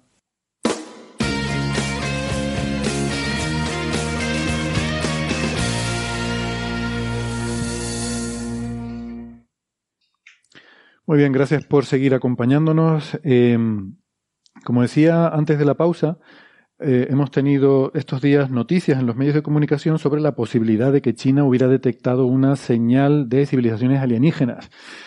Entonces me gustaría aclarar esto un poco. Eh, esta noticia ha salido de, eh, bueno, primero recordemos que China tiene ahora mismo el mayor radiotelescopio del mundo, que es el FAST, es un radiotelescopio construido pues, sobre una montaña que tiene 500 metros de diámetro y se parece mucho al que teníamos en Arecibo, que pues eh, hace dos años eh, lamentablemente fue destruido por un colapso estructural y que, eh, bueno, es, es un diseño muy similar en el que lo que es el plato del radiotelescopio está fijo, y eh, lo que sí se puede mover es el receptor que está colgando, suspendido, eh, más o menos en el centro, y moviendo el receptor lo que se puede hacer es, digamos que apuntar a diferentes partes del cielo, porque el receptor, en vez de ver el centro del plato, ve diferentes, eh, una diferente sección de ese cuenco, y entonces de forma efectiva es como si tuviéramos un radiotelescopio inclinado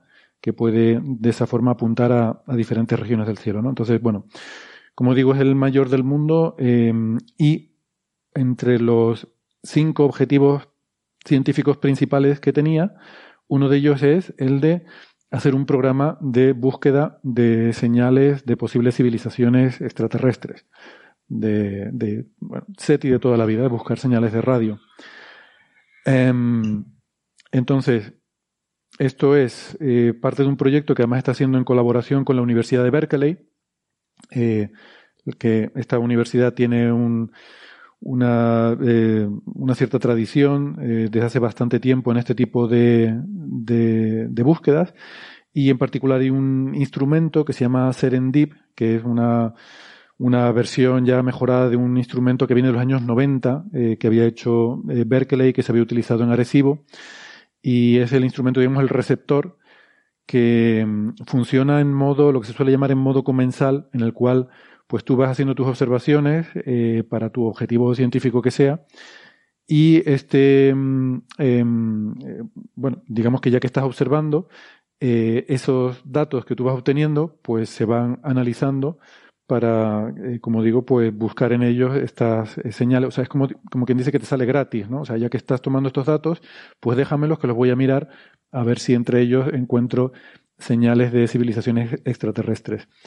Eh, esto ya no es como antes que uno tenía que sintonizar una frecuencia, ¿no? Antes, cuando se observaba en radio, igual que cuando en casa, eh, no sé, los más veteranos, eh, para eh, igual el sector más joven de nuestra audiencia se va a perder un poco ahora, pero cuando teníamos el aparato de radio y querías escuchar una emisora, pues querías escuchar Radio Nacional, pues le dabas a la perillita para seleccionar la frecuencia de Radio Nacional, ¿no?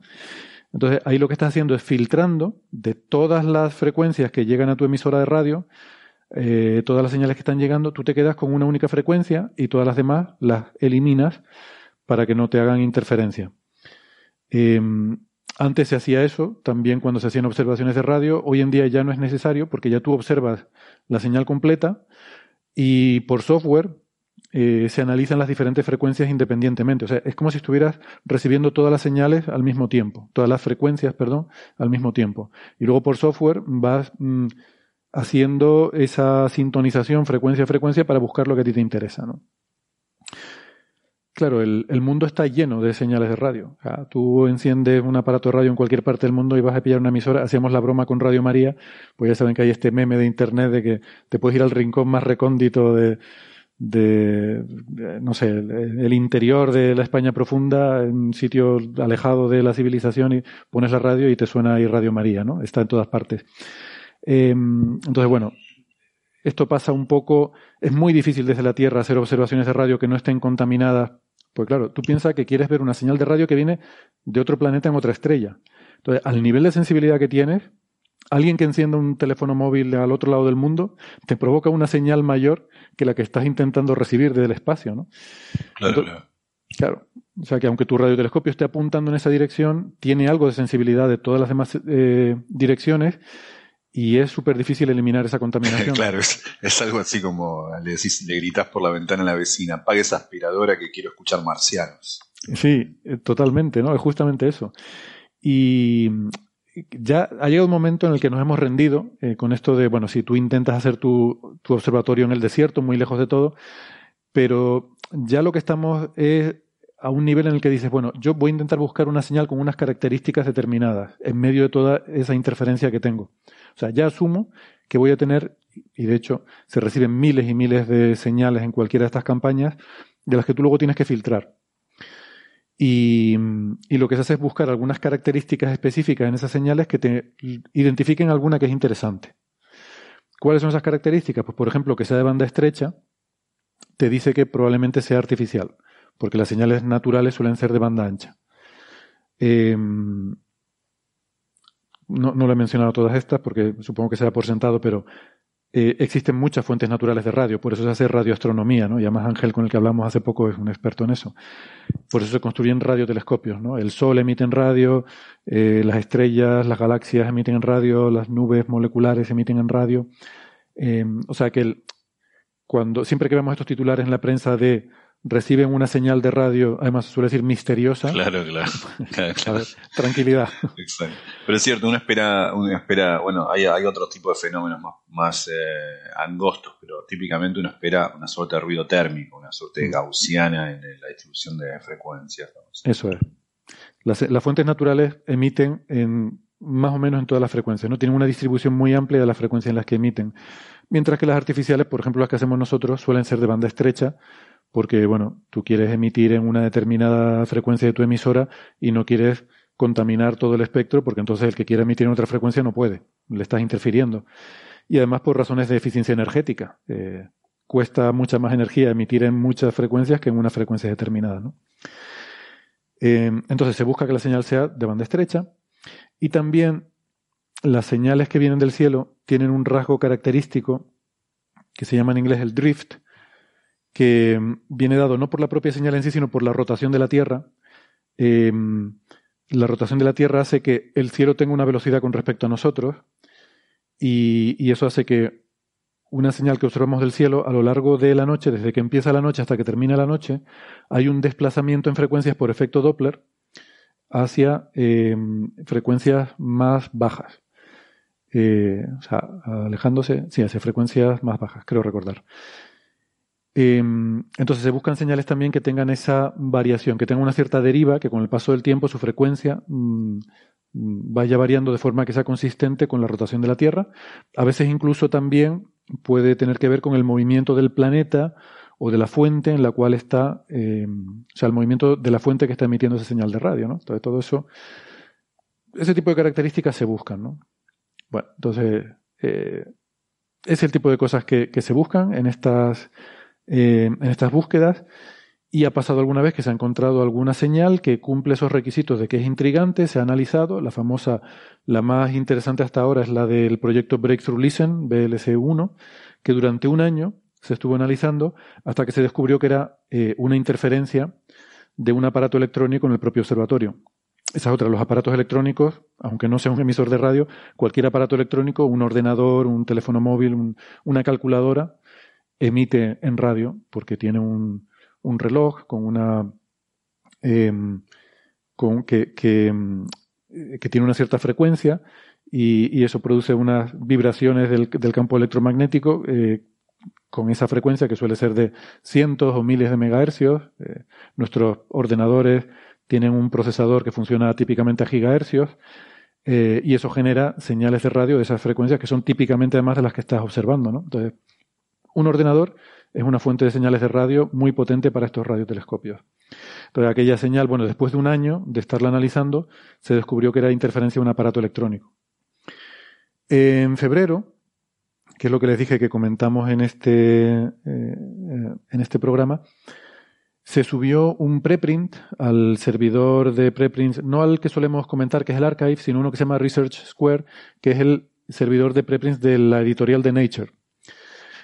Y en este preprint se hablaba de esa primera búsqueda de SETI del radiotelescopio chino y eh, bueno, pues se contaba que, en fin, habían eh, analizado una serie de señales y había una que les parecía intrigante que parecía venir de la dirección general de, un, de una de las estrellas que habían observado, que es Kepler 438, que la habían observado porque es una estrella que tiene un planeta tipo terrestre a su alrededor, etcétera, y que les parecía intrigante. Pero claro, eso no quiere decir que la señal venga de ahí. O sea, tengamos en cuenta que el, el haz, el, el, digamos, el elemento de, de resolución del cual eh, que tienen estos radiotelescopios es del orden de dos minutos.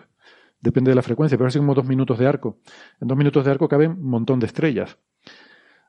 entonces, lo que pasa es que en, en, esa, en ese apuntado que estaban apuntando hacia Kepler, 200, eh, Kepler 438 se recibió esa señal. No quiere decir que venga de Kepler 438. Puede venir de cualquiera de esas estrellas o puede venir de algo que hubiera pasado en ese momento por delante, un avión, un satélite, en fin, muchas otras cosas, ¿no? Entonces, esto lo contamos en su momento.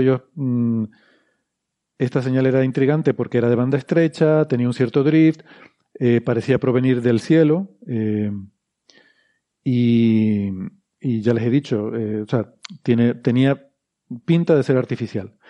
Pero también luego había otra cosa que les llevaba a ellos a pensar que probablemente fuera algún tipo de interferencia, porque la polarización de esa señal, la polarización es simplemente en qué dirección está alineada la vibración del campo electromagnético de la señal que nos viene, em, la, la, polarización, o sea, este instrumento observan dos direcciones de polarización perpendicular y una señal pues típicamente puede venir con una orientación de polarización arbitraria, aleatoria, eh, entre esos dos estados, que la, puedes determinar a partir de esa medida.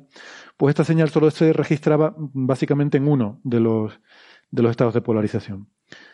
Lo cual eh, la hace sospechosa de ser algún tipo de problema instrumental, porque si solo aparece en una de las polarizaciones y no en la otra, quiere decir que o bien hay una casualidad cósmica y justamente la señal fue emitida en la dirección en la que tú has puesto tu, eh, digamos, tu, dirección de polarización, o bien eh, hay algún hay algo diferente.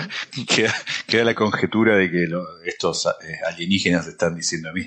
Hace un par de años que estamos mandando señales y siguen pensando que somos un fenómeno natural. Así que mandarle la polarización justo como la tienen los chinos en el aparato, a ver si esta vez se dan cuenta. Para que la vean ellos ahí bien. Exactamente, pues igual es algo así.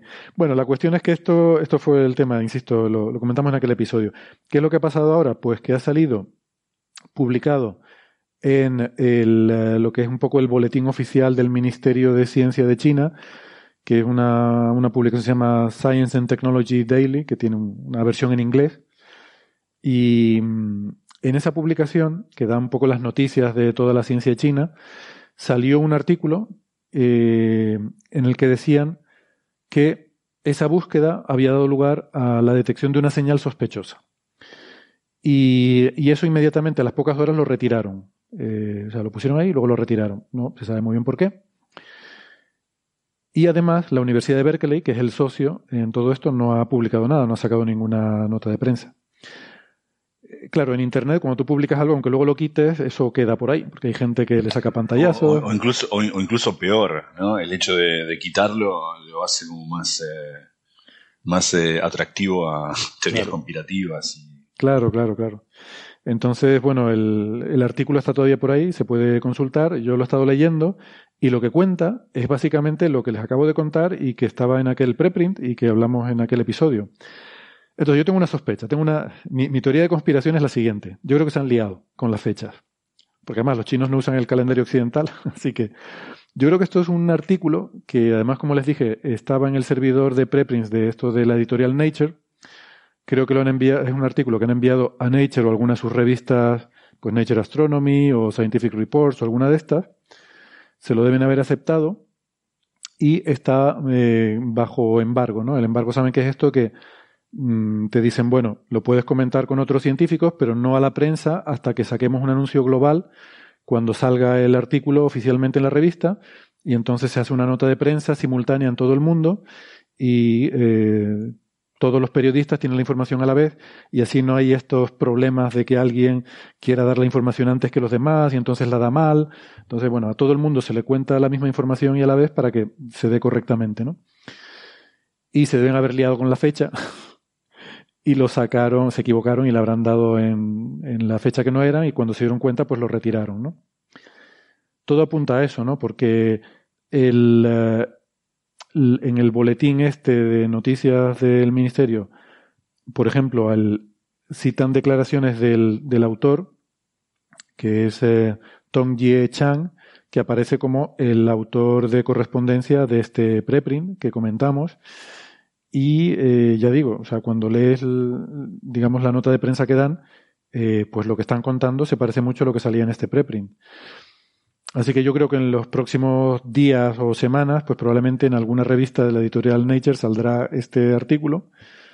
Y entonces, pues ya sí, saldrá la nota de prensa tanto de la Universidad de Berkeley como la de China, eh, con la, en tiempo y forma correctos, ¿no? Y sospecho que ha habido un patinazo aquí con las fechas, alguien se equivocó y no sería la primera vez, por cierto, algún medio alguna vez ha sacado, hombre, ha sido algún medio que tenía la información, no ha sido la fuente, ¿no? La propia fuente de la noticia. Es un, la verdad que es un error bastante importante. Pero Claro, si no respetar un embargo. Mm. Sí, sí. Bueno, todo esto los embargos, siempre ya, por acabar de mencionarlo, ya saben que no es tampoco un tema mafioso de que está prohibido que lo hables porque si no te van a pasar cosas malas, sino que es un compromiso que adquieren los periodistas que voluntariamente se quieren someter a esa condición a cambio de que Nature o la revista que sea les envíe con antelación la información para que ellos puedan preparar la noticia. ¿vale? O sea, esto es un acuerdo que suscriben el periodista a cambio de recibir la información antes que el resto claro, eso Digo, no, es ilegal, pero es, eh, no es nada mafioso ni nada raro, pero es una falta ética, ¿no? sí. Justamente. Eh, si, si tú eres, a ver, si tú has obtenido la información a través del embargo, claro. Claro, si, si un periodista se entera por otra razón, lo que sea, de una noticia, y él no ha suscrito, él o ella no ha suscrito, no se ha sometido a ese embargo, pues tú puedes hablar de lo que quieras, claro, evidentemente. Bueno, eh, vale, pues esto es un poco lo de la noticia esta, ¿no? O sea que yo creo que no tiene mucho más recorrido y supongo que volveremos a oír hablar de este asunto una tercera vez cuando salga oficialmente la noticia, ¿no? Eh, en fin. Bueno, pues ahora sí, ahora llegamos al momento que todos han estado esperando. Eh, vamos a hablar del sol. Uy, no, se nos, se nos acaba el programa, no tenemos tiempo. No, bueno, venimos posponiendo este, este asunto hace tres semanas porque ha salido un paper muy interesante en Nature Astronomy. La verdad que es un artículo bastante técnico, eh, que quizás, mm, en fin, a lo mejor para el oyente habitual de Coffee Break, pues no le puede parecer tan interesante, pero bueno, salió en Nature Astronomy, tuvo bastante repercusión y tiene cierto interés, pero más por el contexto, ¿no? Que voy a intentar darles un poco el contexto del artículo, más que por los resultados en concreto a los que llegan. Em, Claro, además ha estado interesante porque desde que salió el artículo, si, lo hubiéramos comentado el primer día, nos hubiéramos perdido la posibilidad de haber hablado de los titulares de que descubren que el Sol tiene rotación interna. Ah, maravilloso. Noticia, ¿no? Paren las rotativas, el Sol, el tiene rotación interna. Eh, bueno, ya lo sabíamos que el Sol tiene rotación interna hace mucho tiempo, ¿no? Esa no es, esa no es la noticia ni es el titular. Pero es lo que digo, el, el paper es bastante técnico eh, se titula La rotación interna del Sol y su conexión con la abundancia superficial de litio y helio.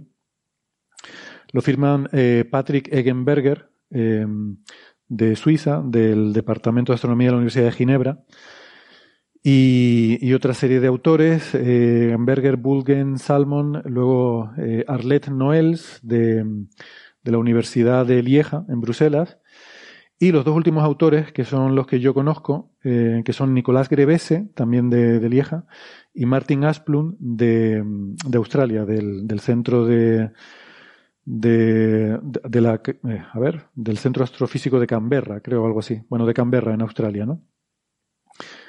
Y, estos dos autores tienen que ver con la razón, eh, bueno, son los que yo conozco, los conozco ambos personalmente, y son un poco la razón por la que este artículo mm, puede tener eh, algo de, repercusión, ¿no?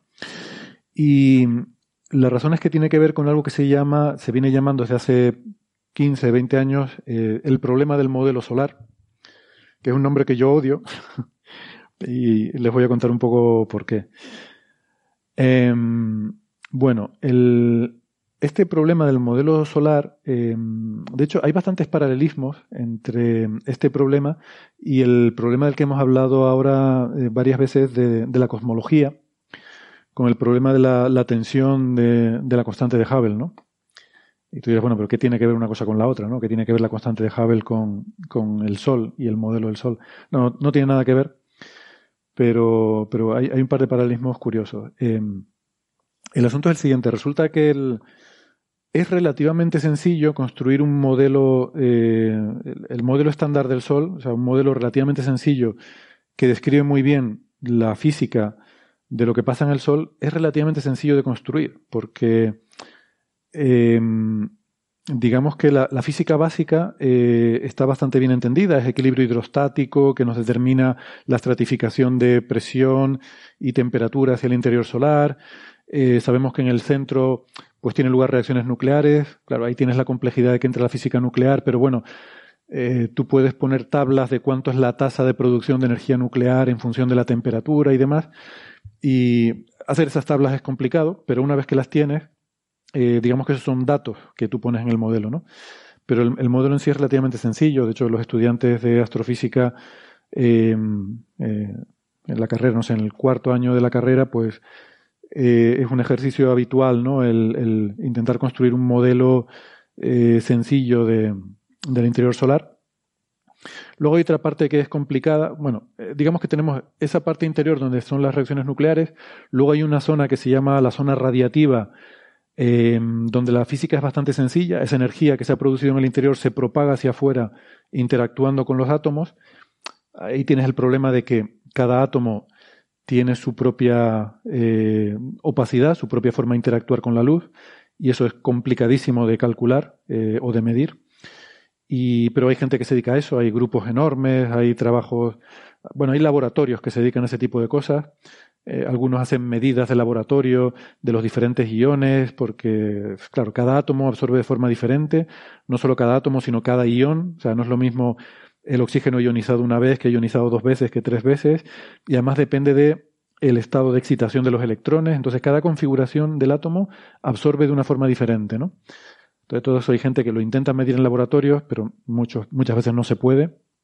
Hay gente que hace cálculos mecanocuánticos que tampoco se pueden hacer de forma exacta, se hacen aproximaciones, pero bueno, al final toda esta gente hace tablas que te dicen que para una temperatura y una densidad dada, determinado ion en determinada configuración absorbe de determinada manera. Entonces tú esos datos los incorporas al modelo y tienes esa propagación de, de la radiación. Y luego hay la capa exterior, el 25% más exterior, es la más complicada porque es donde hay convección, ahí hay burbujeo y eso es bastante turbulento y, es difícil de modelar, pero se pueden hacer teorías efectivas con lo que se llama una longitud de mezcla y de una forma aproximada puedes, em, puedes em, digamos que modelar en promedio cómo actúa esa capa, ¿no? Y bueno, eh, se pueden construir modelos que funcionan muy bien. Entonces, ¿qué pasa? Que mm, eh, la gente que ha estado desarrollando estos eh, modelos del interior solar, em, pues con física relativamente bien conocida, conseguían ajustar las observaciones heliosismológicas con una presión extraordinaria. Cuando se empezaron a hacer medidas con heliosismología, a partir de los años bueno, esto empezó en los años 80, pero sobre todo a partir de los 90 ya se hizo con mucha precisión, se encontró que la predicción del modelo solar estándar encajaba a la perfección con lo que medía la heliosismología. O sea, con una precisión de milésimas, que eso en astrofísica es rarísimo. En astrofísica, con dar el orden de magnitud y que te cuadre, ya te pones muy contento, ¿no? Entonces, el caso del modelo solar era una especie de, historia de éxito en la astrofísica, de, realmente un, eh, una predicción de precisión, ¿no? A nivel de, la milésima. Eh, algo, insisto, muy raro. Eh, y bueno, en general se consideraba que lo que es el interior solar era algo bien entendido, por lo menos en términos generales, y que lo difícil en el caso del Sol era entender lo que ocurría en las capas más externas con la interacción ya del campo magnético con el plasma, todos estos fenómenos de actividad. Claro, porque si bien también hay una teoría para eso, que es la magnetohidrodinámica, es una teoría que es muy fácil de formular, pero muy difícil de resolver. Exacto. Me gusta mucho cómo lo has explicado. Muy fácil de formular, pero muy difícil de resolver. Hacer cálculos concretos es muy complicado. Hay que recurrir a simulaciones por ordenador, pero no tenemos potencia de cálculo para simular el Sol mm, con las condiciones que se requeriría para que la simulación sea realista. Entonces hay que hacer aproximaciones y demás. Entonces, toda la parte exterior es muy complicada pero se pensaba que el interior estaba bien entendido. Eh, ¿Qué pasa? Que, eh, pues a partir, sobre todo a partir de 2004, a partir de 2004, el grupo de Asplund, ¿no? Martin Asplund, este que les digo que es el último autor de este artículo, eh, pues empezó a publicar artículos en los que mm, decían que había que cambiar la composición química del Sol, que la composición química que teníamos del Sol estaba mal y había que usar una composición química nueva en la cual a ellos les salía que la metalicidad del Sol era sensiblemente más baja. Recordemos, metalicidad, como decía Gastón cuando hablamos con Ángel, es todos los elementos químicos que no son hidrógeno y helio. En una estrella, eh, caso del Sol, el 90% de los átomos son de hidrógeno, casi el 10% son de helio y queda menos del 1% que es todo lo demás. Eh, entonces, ese, todo lo demás pues hay unas ciertas proporciones, son muy importantes todo lo demás, hay que decirlo, porque eh, en muchos casos, sobre todo elementos como el oxígeno, por ejemplo, es muy pivotal, el oxígeno es el tercero más abundante, y aunque sea menos del 1%, es muy importante porque eso que les decía, la opacidad que tiene en el interior, eh, contribuye mucho a la opacidad. Entonces, si tú cambias cuánto oxígeno hay, cambias mucho la opacidad en el interior, entonces cambias cómo interacciona la radiación con la materia, entonces cambias cómo es absorbida la energía que se produce en el núcleo, cómo es absorbida por las diferentes capas que lo rodean, y todo eso te cambia toda la estructura del modelo. También es importante cuántos electrones libres hay, porque el plasma, eh, los átomos eh, están tan calientes que realmente casi que no están como átomos, sino que los electrones, por lo menos los más exteriores, se arrancan y tenemos una sopa de electrones con, con iones ahí mezclados. Y entonces, cuántos electrones libres hay es muy importante para la dinámica del plasma. Y el oxígeno, por ejemplo, es el mayor contribuyente a electrones libres. Eh, o, digamos, el, el eh, elemento más pivotal, o sea, el que te cambia más, eh, cuando tú cambias las condiciones, te cambia más cuántos electrones libres hay en el plasma, ¿no? Entonces, sería como, como el más, el más, el que tiene más protensión, el más propenso a, a dar electrones libres. No sé si es el que más contribuye, pero es el más propenso a dar electrones libres. Exactamente. Es el que más, cuando tú cambias las condiciones, es el que más genera un cambio en la, la densidad de electrones libres que tienes, ¿no? Em, y esto también, claro, eso tiene que ver mucho con la opacidad, como bien explicaba, porque bueno, genera más scattering de Thomson. Sí, bueno, son dos cosas diferentes. La opacidad sobre todo la contribuye el propio ion, pero los electrones contribuyen a la ecuación de estado. Eh, a cuánta presión, porque al final la, presión depende del número de partículas que tengas sueltas, entonces no es lo mismo para una determinada temperatura y densidad, no, no produce la misma presión el gas eh, que tenga más electrones o menos electrones. Eh, ok, Y claro, si cambias la presión, la presión es justamente lo que define la estructura de la estrella, ¿no? Porque la estrella es un equilibrio entre la gravedad que aprieta hacia adentro y la presión que empuja hacia afuera. Entonces, todo eso es muy importante. Luego, además, con el oxígeno se, junta otra cosa, y es que hay muchos elementos que no somos capaces de medir directamente eh, en la fotosfera, en la superficie del Sol, y entonces lo que se hace a veces es que se miden líneas coronales eh, en la corona, pero en la corona no los puedes medir directamente, sino tienes que medir eh, cocientes. Puedes, puedes medir eh, cociente de un elemento a otro y el oxígeno suele ser el que se usa como referencia para otros elementos. Con lo cual, y, y, otro de estos que es muy pivotal es el neón, por ejemplo. Y el neón solo se mide en la corona relativo al oxígeno. Entonces, si tú cambias la abundancia del oxígeno, vas a tener que cambiar la del neón. Claro, estás como cambiando toda la escala. Sí, cambias toda la escala de muchos de estos elementos. Total, que es un galimatías muy grande. Eh, claro, uno podría pensar, bueno, mm, pero esto no podemos medirlo, por ejemplo, en meteoritos. Si uno quiere saber cuál es la composición química del Sol, podemos ir a un, asteroide primigenio que se haya formado al principio del sistema solar, ver qué composición química tiene y mm, decir, bueno, pues el Sol tendrá más o menos la misma. Y esto es cierto pero mm, resulta que hay elementos que son volátiles. hay elementos que, que son em, que se mantienen en un asteroide, yo sé, el hierro, el silicio, el carbono se quedan ahí, pero por ejemplo el oxígeno no, eh, rápidamente se, se, te evapora en el espacio, ¿no? El neón, eh, el helio, todo eso no lo puedes medir en asteroides. Entonces hay algunos elementos que sí los tenemos bien atornillados porque los tenemos medidos en, pues eso, lo que se llama la abundancia meteorítica, pero hay otros muchos que no. Eh, ¿Qué pasa? Que hasta los años 80, 90 pensábamos que conocíamos bien la composición química del Sol, porque además, como todo ajusta tan bien con el modelo, pues tú dices, vale, eh, pues lo tenemos correcto. Eh, hasta que llegó este grupo a principios de 2000 y dijo, no, no, esto está todo mal, hay que cambiarlo. Resulta que hay la mitad del oxígeno que ustedes pensaban y la mitad del neón y la mitad de todo.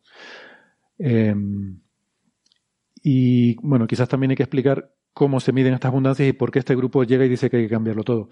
Resulta que como casi todo en astrofísica, eh, medimos a través de la espectroscopía. Tú mides líneas espectrales de estos elementos en el espectro del Sol y sabes que cuanto más fuerte sea la línea, más abundancia de ese elemento hay. Y así te puedes hacer una idea de cuánto hay, cuánto oxígeno, cuánto carbono, cuánto nitrógeno, cuánto neón, cuánto argón, de todo. Todas esas líneas se miden en el Sol, hasta el uranio se mide un montón. Em, pero ¿cuál es el problema? Que las líneas también dependen de las condiciones en la región donde se forman, en este caso en la superficie del Sol, en la atmósfera, en la fotosfera del Sol. Tienes que saber exactamente cuál es la temperatura, la densidad y cuál es la variación con la altura de, estas, eh, de estos parámetros. Pensamos que esto lo conocemos bien porque se ha medido también a través de espectroscopía. Aquí hay un poco de, círculo vicioso, ¿no? Porque tú usas líneas espectrales para calcular la atmósfera y luego usas esa atmósfera para calcular las abundancias de esos elementos. Eh, lo que pasa es que, claro, eh, hasta cierto punto, o sea, tú puedes, no es del todo un círculo vicioso porque hay elementos que sí conoces muy bien, por ejemplo, el hierro está muy bien medido, el, el carbono está bastante bien medido, eh, por ejemplo, el hierro se mide también en los meteoritos y coincide muy bien. Entonces, tú puedes hacer tus modelos de atmósfera que se hacen y encajan todas las líneas espectrales y esos modelos utilizarlos para hacer mm, buenas determinaciones de las abundancias químicas. ¿Qué pasa? Que hasta los años 80-90 se usaba un modelo promedio de la atmósfera del Sol para hacer estos cálculos. Eh, se usaban modelos que se llaman unidimensionales, en los cuales mm, tú asumes que pues la temperatura eh, es más alta en, el, en, las capas más profundas y según va subiendo la temperatura va descendiendo. Eh, hasta que llegas a una cierta inversión de temperatura, etcétera. Pero bueno, hay un cierto modelo y asumes que ese es el modelo promedio del Sol. Pero claro, tú cuando ves el Sol con resolución ves que aquello no es muy homogéneo. Eh, tiene tiene esta, este burbujeo, tiene granulación, hay zonas más calientes, zonas más frías, hay manchas solares, etc. O sea, aquello es un galimatías bastante complejo. Entonces, a partir de los años 2000, eh, pues ha habido grupos que han empezado a hacer simulaciones numéricas de la granulación del Sol. Y esas simulaciones se volvieron muy sofisticadas hasta el punto de que reproducían muy bien lo que se observa en el Sol por lo menos en ausencia de campo magnético. Con campo magnético la cosa es más complicada, pero si tú quitas el campo magnético, puedes hacer simulaciones hidrodinámicas que se parecen mucho a lo que observas en el Sol en zonas donde no hay campo magnético. Y entonces llega el grupo de Asplund y dice, bueno, estas simulaciones son tan maravillosas que usémoslas como modelo de atmósfera para calcular las abundancias químicas. Y ellos dicen, como estas simulaciones son muy recientes, son muy novedosas, están hechas con superordenadores, tienen toda la física aquí metida y son 3D, son simulaciones de la granulación, pues deben ser mejores. Y entonces cuando hicieron eso, sacaron unas abundancias químicas que eran menores, o sea, prácticamente la mitad. O sea, el oxígeno, por ejemplo, que es el, elemento más crítico en todo esto, eh, le salía la mitad de la abundancia de oxígeno que hay en, eh, o, que eh, que se daba con las determinaciones anteriores. Y claro. Para esto pregunto, pregunto mi, ignorancia sobre este tema. ¿Esto no afectaba el, el, hecho de que antes la sismología pegaba tan bien con el modelo? Es decir, uno cambia la, ahora la composición. Claro. Está cambiando todas las composiciones, porque está cambiando la composición de aquel elemento que te sirve como escala. Claro. Y ahora, te cambia algo, pero por otro lado estás estropeando aquello que sí funcionaba bien, quizá. Exactamente. Y eso es, ese es el problema, que ahora cuando haces eso, resulta que ya los modelos no encajan con la geosismología. Y esto es lo que en cualquier otro campo uno diría, bueno, pues estas nuevas abundancias químicas tienen un problema, vamos a ver qué es lo que pasa aquí. Pero esta gente dijo, pues esto lo vamos a llamar el problema del modelo solar. O sea, no, es, el, no es el problema de mis nuevas abundancias, sino el, problema del modelo solar. En lugar, de, en lugar de la tensión de Hubble es la tensión de Febo. ¿La tensión de, perdona? Febo, ¿no? Febo es una, una forma de decir sol, ¿no? ah, Febo. La tensión de Febo. No son nada más eh, deidad. Sí, eh, pues no sé, por eso a mí no me gusta llamarlo el, problema del modelo, porque no está demostrado que el problema sea del modelo. Aquí hay una tensión, a mí me gusta lo que han hecho los cosmólogos, dicen, bueno, hay una discrepancia entre lo que salía del modelo cosmológico y lo que sale de estas observaciones con supernovas, efeidas, etcétera, etcétera. Pues aquí hay una discrepancia, ¿no? Esto es como si a ese problema, en cosmología se le llamara el problema del modelo cosmológico. Porque el modelo cosmológico es una cosa y tus observaciones dan otra. Y oiga, no, eh, vamos a decir que hay una discrepancia y vamos a ver cuál es el problema, ¿no? De alguna forma, yo no sé por qué, mm, o sea, este, este investigador, Martin Asplund, eh, ha convencido a todo el mundo, de hecho se ha convertido en alguien muy importante, ¿no? Después, a raíz de estos trabajos, lo han hecho, él es alemán originariamente, y, a los pocos años lo hicieron director de este centro de investigación en Australia. Eh, y bueno, se ha convertido en uno de los grandes popes del campo. Y, lo cual me parece bien, ¿eh? quiero decir que, es un tío, además, ya digo, lo conozco y es un tío bastante majo, puedes discutir con él y eh, pues yo he trabajado en este tema, por eso eh, tengo cierto interés personal en este asunto. Yo, ¿qué quieres que te diga? yo he estado haciendo investigaciones sobre esto y tiendo a estar más de acuerdo con las abundancias antiguas, digamos con las más altas, que con estas nuevas, ¿no? con las medidas que, en las que he trabajado. Y si quieres luego comento un poco sobre eso. Pero ¿Hay alguna razón por la que se sienta tan convencido? Digo, uno siempre está convencido de su trabajo, si no, no lo haría, pero digo, eh, ¿hay algo, algo que sí pega bien con estas nuevas abundancias que uno puede decir, bueno, no hay otra forma de explicarlo? Eh, no, el hecho de que estas están basadas en modelos tridimensionales y las anteriores eran modelos unidimensionales, ¿no? Pero claro, frente a esto, como decía otro investigador que se llama Tom Ayres, que trabaja también en, en, ha trabajado mucho en este problema, decía Tom Ayres que el hecho de que tu, tu modelo sea tridimensional no implica necesariamente que sea mejor que el otro unidimensional, porque el otro está basado en ajustar observaciones. O sea, de alguna forma es un modelo efectivo que ajusta las observaciones. O sea, es posible que ese modelo unidimensional no describa bien la atmósfera solar, pero sí hace una descripción que ajusta las observaciones, con lo cual de alguna forma es posible que esos efectos tridimensionales que no están teniendo en cuenta estén de alguna forma metidos en el modelo de tal manera que se compensa para que ajuste las observaciones, ¿no? Mientras que este modelo que tú estás proponiendo, aunque sea tridimensional, es que ha, sido sacado de una forma que no tiene en cuenta las observaciones para nada, es puramente, o sea, es un modelo lo que se llama ab inicio. O sea, yo meto aquí toda la física y sin contar con observaciones me sale este modelo. Y tú dices, bueno, eso es maravilloso, que tú, partiendo de primeros principios de la hidrodinámica, consigas reproducir algo que se parece tanto al Sol, pero el poner tanta seguridad en esa simulación como para que haya una discrepancia y digas, no, me creo más esta simulación que las observaciones, o sea, me parece un acto de arrogancia supina. Eh, no sé, que yo entiendo que la cosa llega al nivel de decir, bueno, aquí hay algo intrigante, eh, aquí hay algo que habrá que estudiar y ver cuál es la causa del problema. Pero de alguna forma, este hombre ha convencido a la comunidad astrofísica, porque ya esto, esto va más allá de la física solar, claro, porque la composición química del Sol es la vara de medir para las estrellas. Entonces este hombre ha convencido a la comunidad astrofísica de que la composición química correcta del Sol es esta que él propone y que la otra es la antigua. Quizá hasta, hasta sería más interesante pensarlo al revés, ¿no? Porque si es cierto que estas personas tomaron y pusieron todos los ingredientes ab initio de, que, que tendría que haber una, en, adentro del Sol, hicieron una simulación tridimensional que vamos a decir que es, digamos que es confiable, que son expertos en eso, y aún así el resultado termina estando mal, Vamos a, en ese sentido, pensarlo al revés. Vamos a pensar que el otro está bien. Es una pregunta interesante porque dice, ¿qué nos estamos perdiendo de la física de primeros principios que hace que este modelo eh, no funcione? Es decir, mm. nos está hablando de que hay algún fenómeno, un proceso que no estamos teniendo en cuenta cuando hacemos ese modelo de initio. Me parece hasta sería más interesante.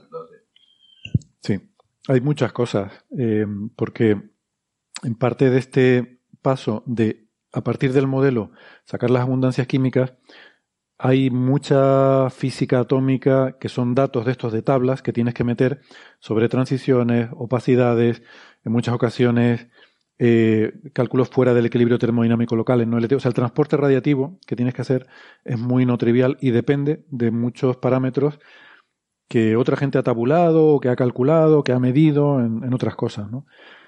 O sea, hay muchas cosas ahí detrás. No solo es el modelo de atmósfera. Y además, mm, estas cosas son muy sensibles a pequeños detalles.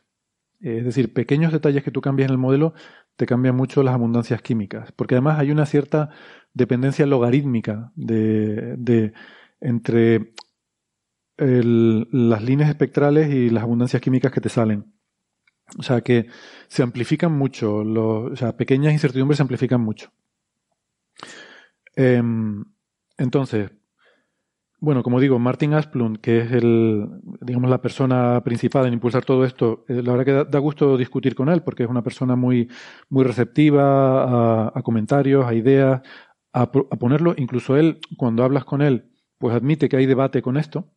Pero luego me llama mucho la atención el, otro eh, coautor, este Grevese, que sin embargo es mucho más agresivo. Y, y es un caso curioso, es un señor mayor, Nicolás Grevese, que fue eh, bueno, este lo conozco por mail, no, por, no, no personalmente, porque él fue uno de los, mm, de los que más desarrollaron el, estos estudios en los años 80 de las abundancias químicas anteriores, con modelos unidimensionales. Entonces, él, él trabajó mucho en eso y, y, muchos de los artículos son suyos como primer autor. Eh, y ahora, eh, un poco como que está en el otro bando, entre comillas, y es súper eh, radical con estas cosas y y yo con él a veces he intentado discutir y se enfada. es muy... Eh, o sea, si, si, no estás de acuerdo con él, eh, no sé...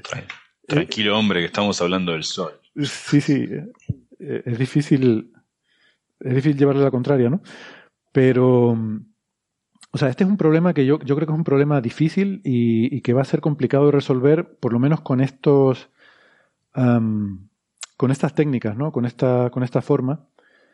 Eh, porque el problema es que los indicadores que tenemos para estas mediciones son muy sensibles, sensibles a pequeños detalles.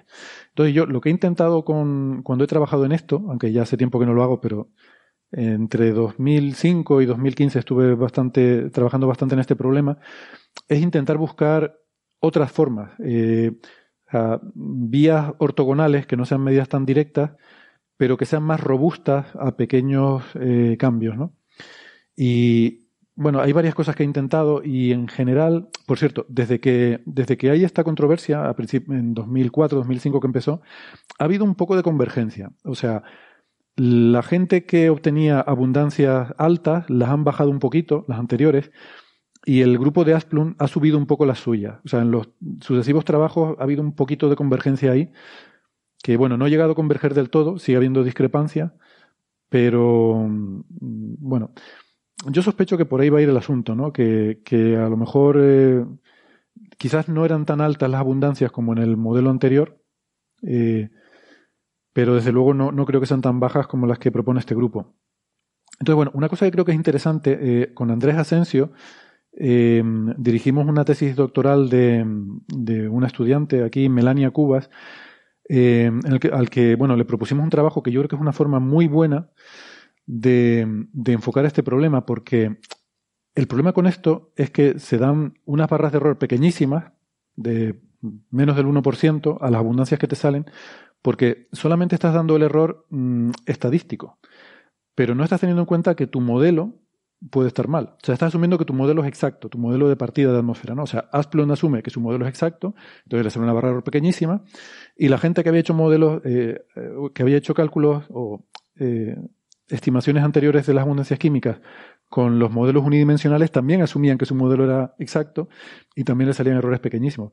Pero aquí sabemos que esa barra de error mm, no tiene sentido porque la incertidumbre del modelo es lo que te domina, pero tú no sabes cuánto de erróneo es tu modelo. No, sabes cuánto te puedes fiar del modelo que has sacado. Entonces lo que hicimos eh, eh, en esta tesis doctoral con Melania, como digo Andrés y yo que, dirigimos esta tesis, fue decir, bueno, hay una forma de saber cuánto de mal está, o por lo menos de estimar cuánto de mal está tu modelo, porque en el Sol tenemos la suerte que podemos ver eh, la superficie, podemos tener resolución espacial, podemos ver píxel a píxel, y podemos ver diferentes modelos. Eh, hay zonas que son más calientes, zonas que son más frías, y yo puedo aplicar el mismo procedimiento a diferentes puntos. Ahí voy a tener diferentes atmósferas y las abundancias químicas tienen que ser las mismas. ¿Vale? Entonces, si yo tengo errores sistemáticos en cualquier parte del procedimiento, yo voy a obtener una fluctuación de las abundancias químicas en diferentes píxeles. Si todo fuera perfecto, yo obtendría el mismo valor de, de la composición química en cualquier punto del Sol. Pero mm, como el, modelo, pues como digo, no es perfecto, pues va a haber ahí cierta variación. Eh, yo estoy súper contento con ese trabajo y me parece que es la forma correcta de afrontar este problema porque es robusta a todos estos, o por lo menos te da una forma de estimar cuánto te equivocas con tu modelo, que creo que aquí al final es la clave, ese modelo de atmósfera. Poner, poner un poco en entredicho eh, el modelo de atmósfera. Entonces, haciéndolo así, mm, pues nosotros nos salía en un campo de, no me acuerdo, eh, pues, no sé, 100 por 100 píxeles, pues tienes 10.000 modelos, te salen 10.000 abundancias químicas diferentes y puedes ver cuánto, bueno, en este caso 10.000 abundancias de oxígeno, que es lo que estábamos mirando, y puedes ver cuánto se diferencian unas de otras. ¿Vale? Y eh, nos salía efectivamente que la barra de error era mucho mayor de lo que toda la gente que ha estado trabajando en esto antes daba, pero aún así eh, está más cerca del, de los valores antiguos que de los nuevos. ¿no? Bueno, yo no lo sé si esa es la respuesta mm, correcta o no, probablemente no lo sea y, además ese trabajo pues también tenía ciertos problemas con las observaciones y tal, seguramente habrá que mejorarlo, habrá que refinar un poco las cosas, pero creo que es una línea de, trabajo interesante porque tenemos que empezar a cuestionar esos modelos de atmósfera, ¿no? Lo que hace el grupo de Asplund, eh, en vez de intentar pues esto, ¿no? Intentar buscar indicadores que sean más robustos, lo que hacen es intentar refinar, decir, no, no, vamos a meter todos los detalles, toda la última microfísica que se ha descubierto, las últimas tablas de opacidad que han sacado los del grupo de no sé qué, mm, vamos a meter todas las líneas conocidas, todo tal. O sea, ir afinando cada vez más los detalles. Y ellos dicen, cuando afinamos mucho y metemos todo lo que se sabe, salen nuestros valores de la abundancia química. Y yo no estoy muy de acuerdo con esa filosofía, ¿no? Porque hoy, eh, cuando afinas mucho, lo último que afinas es A, pero mañana eh, resulta que alguien refinará las tablas de no sé qué, que será B, y tendrás que volver a cambiarlo todo. Y además, como digo, resulta que te has cargado el, acuerdo que había con, el modelo y la, y la sismología, ¿no? Entonces, bueno, yo creo que este es un problema que sigue abierto.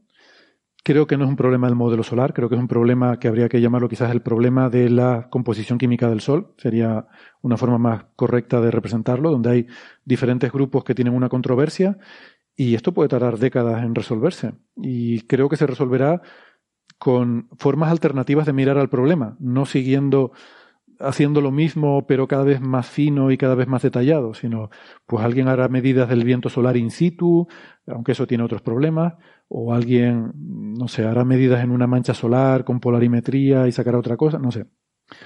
Eh, creo que la solución va por otro lado. Bueno, todo esto es la introducción a por qué esto es relevante, ¿no? E, este es ahora mismo probablemente el mayor problema de la física solar. Este paper, eh, este paper es bastante técnico, como digo, y de lo que habla es, sí, de la, de la rotación. Básicamente lo que dice es que el tema de la rotación solar es, un tema complicado, que ya sabemos que lo es. El Sol tiene una rotación diferencial. La superficie mm, del Sol rota básicamente cada 27, 28 días, pero el núcleo rota tres veces más rápido. Y hay eh, una variación, hay un perfil de rotación desde esa rotación rápida del interior, o sea, no rota como un sólido rígido. Eh, el Sol es como un fluido y diferentes partes rotan a diferente velocidad. Esto es un poco difícil de, imaginar, pero, pero, es así. Como digo, el, núcleo rota al triple de rápido y según vamos yendo más hacia afuera, mm, pues va disminuyendo un poco la, velocidad de rotación. Y luego toda la capa convectiva, ese 25% más exterior, donde hay burbujeo, todo eso rota a una velocidad casi uniforme. ¿Vale?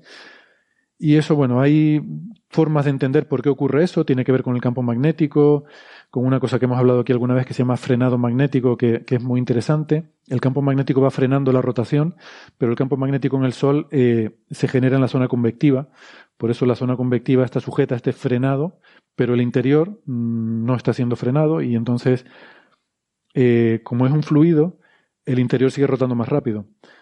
Pero ¿qué pasa? Que no, no es totalmente no es totalmente gaseoso, hay un poco de rozamiento sea, esa parte que rota más rápido, mm, de alguna forma empuja un poquito también a la parte que va más lento, ¿no? Porque hay una cierta fricción. Eh, eso es porque hay un poco de viscosidad en el plasma y eso quiere decir que hay un poco de arrastre. Eso se llama transporte de momento angular. Es decir, la zona que rota más rápido tiende a arrastrar a la que, zona, a la que rota más despacio y hacerla girar más rápido y viceversa. La que rota más despacio, de alguna forma, mm, al, al, al haber fricción, al haber viscosidad, tiende a frenar a la que rota más rápido. ¿no? Bueno, eso se llama mm, transporte de momento angular. Eh, y eso no está bien entendido, eh, porque ya son como cosas de segundo orden que ya tienen que ver con la, la hidrodinámica del plasma, incluso la magnetohidrodinámica del plasma, y hay toda una serie de fenómenos, sobre todo la turbulencia, que puede transportar momento angular, y la turbulencia es un infierno. O sea, a nadie le gusta tener que tratar con fluidos turbulentos.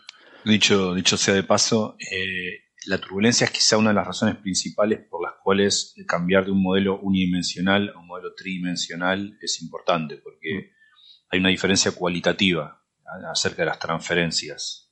Es decir, cómo se inyecta energía de pequeña escala a gran escala o de gran escala a pequeña escala, lo que se conoce como cascada directa o cascada inversa, cambia cuando uno pasa de la dimensionalidad menor a 3 a la dimensionalidad 3. Entonces, por eso es tanto interés en, en hacer modelos magnetohidrodinámicos en dimensión 3, porque cualitativamente son distintos, no es solo una mejora. Es un muy buen punto. Y paradójicamente es un argumento eh, que creo que perjudica a los modelos hidrodinámicos tridimensionales eh, como este que te digo de Asplund, eh, y puede ser a lo mejor la razón para la discrepancia. ¿Por qué? Porque aunque estos modelos sean tridimensionales, eh, como digo, no pueden reproducir las condiciones físicas reales en el Sol. Entonces, no tienen las escalas espaciales y temporales para reproducir la turbulencia real que tiene lugar en el Sol. Em, entonces Yo tomaría un martillito que tengo en mi casa, lamentablemente lo traje para casos como este, tengo un martillito de juguete que hace para casos como este, caso cerrado. no, lo digo porque evidentemente el modelo unidimensional tampoco tiene en cuenta la turbulencia. Pero ¿qué pasa? Que como has usado ese modelo para ajustar observaciones, claro, las observaciones tienen la turbulencia metida, porque es la, es la realidad. Entonces, de alguna forma es posible que ese modelo esté mal de la forma correcta como para que dé cuenta de la turbulencia. Es decir, que el perfil de temperatura que te sale igual no es el perfil de temperatura promedio del Sol, pero es tal que cuando sintetizas líneas espectrales con ese perfil, sale la forma correcta de las líneas eh, con una realidad turbulenta. ¿no? Mientras que en la simulación... El caso, unidimensional es una suerte de fiteo. Sí, sí, exactamente. Sí, no es un modelo ab inicio, sino exacto, es un fiteo, un ajuste que decimos nosotros. Escoger las observaciones y ajustarlas a un tipo de modelo unidimensional con el que luego sintetizas otras observaciones. ¿no? Entonces, por eso digo que no es, no es correcto ver esto como una eh, competencia entre modelos 1D y modelos 3D ab inicio. Eh, porque si fuera así, evidentemente el modelo 3D sería superior. Pero creo que es la forma en la que lo ha explicado el grupo de Asplund y es la razón por la que entonces ha sido recogida la abundancia química de Asplund como la correcta por una gran parte de la comunidad astrofísica. Y entonces te cargas el, modelo. Eh, cuando lo de la constante de Hubble, Francis suele decir que que un modelo tan sencillo como el modelo cosmológico, que ajusta tan pocos parámetros y te da tantas predicciones tan correctas, debe estar bien, y que el otro modelo que tiene un montón de pasos previos y suposiciones, el otro, o sea, la otra vía, eh, más observacional, eh, debe tener algún error, ¿no? Pues a mí me parece que aquí hay una lógica parecida, ¿no? O sea, un modelo sencillo del Sol que ajusta tan bien la sismología desde hace tanto tiempo, eh, me parece algo muy robusto como para que de repente el que digas que, bueno, has vuelto a recalcular la composición química y te sale otra cosa y te cargas el modelo, dice, bueno, pues algo mal habrá con el modelo. Mm, no sé, me parece un, salto demasiado, eh, demasiado grande como para darlo con tan poco... O sea, eso de que, eh, como es, grandes afirmaciones requieren evidencia extraordinaria, ¿no? O sea, decir que está mal el modelo solar eh, me parece que requiere más evidencia que simplemente la que se presenta con estas nuevas abundancias químicas, sabiendo que son tan difíciles de, determinar y que hay tanta incertidumbre. Pero claro, em, entonces, este paper lo que hace es eh, mirar en detalle algunos de los procesos que tienen lugar eh, o que pueden estar teniendo lugar en el interior solar y que no se tienen en cuenta en el modelo estándar del Sol. Y, cosas como eh, la inestabilidad de Tyler, que es una inestabilidad magneto-hidrodinámica, que es muy interesante, no voy, a, no voy a meterme ahora en eso. Pero, bueno, rápidamente, tiene que ver con que eh, por esta rotación diferencial que hay en el Sol, el campo magnético, eh, eh, como he dicho a veces, hay una especie de acoplamiento entre el campo magnético y el plasma que uno arrastra al otro cuando se mueve. Entonces, la rotación diferencial no solo es en profundidad, también es en latitud. Eh, el ecuador rota más rápido que los polos. Entonces, cuando tú tienes campo magnético, al rotar más rápido el ecuador, arrastra el campo magnético. Mm, pero claro, si tú tienes líneas de campo magnético que, que abarcan un cierto rango en latitudes, el pie que está más cerca del ecuador se mueve más rápido, entonces el campo magnético se estira en la dirección de la longitud. Em, con el paso del tiempo, lo que hace esta rotación diferencial es estirar mm, las estructuras magnéticas en la dirección eh, alrededor, ¿no? En la dirección del ecuador, en la, dirección de los. A ver cómo lo digo tiende a generar un campo magnético toroidal, es lo que se, lo que se dice. ¿no? El ciclo solar es un ciclo en el que el campo magnético primero se convierte en toroidal, se convierte como una especie de donut alrededor de, la zona ecuatorial, y luego, en una segunda parte del ciclo, ese campo magnético toroidal se va deshilachando y se va convirtiendo en polar, en un campo magnético como un, polo norte y un polo sur, en el polo magnético del norte, o sea, en el, polo norte y polo sur del Sol. Eh, que, es un campo poloidal, ¿no? que va de, polo a polo. Y, luego cuando se ha dado esa configuración, vuelve otra vez la rotación diferencial a coger ese campo poloidal y convertirlo de nuevo en toroidal. Entonces es una oscilación, un ciclo que alterna entre una fase de campo toroidal alrededor del ecuador y un campo poloidal que va de polo a polo. ¿no? Bueno, pues la rotación diferencial es la que tiende a estirar el campo magnético para convertirlo en toroidal. ¿no?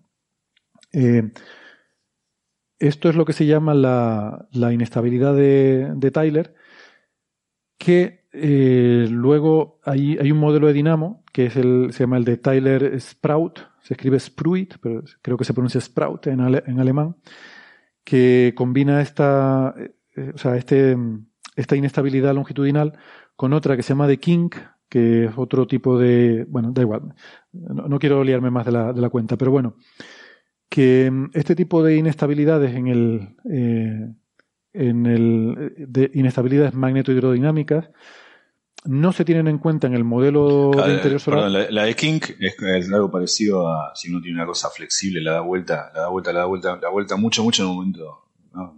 Sí, es como una oscilación que se produce, efectivamente, si tú tienes un campo magnético que es como un cilindro, eh, unas líneas de campo magnético, un tubo de plasma magnetizado, que es como un cilindro, eh, o sea, no solo le das vuelta a eso, sino que provocas una oscilación, eh, porque a poco que se mueva un poquito en, una dirección, la inestabilidad tiende a que se siga, a, que, se, a que se aumente esa perturbación.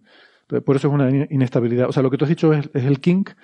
Mm, la inestabilidad es que eh, en MHD, en las condiciones que tienes en el Sol, eh, una pequeña perturbación tiende a amplificarse. Entonces, cualquier tubito que tienes eh, va a tender a producir oscilaciones de ese tipo. ¿no?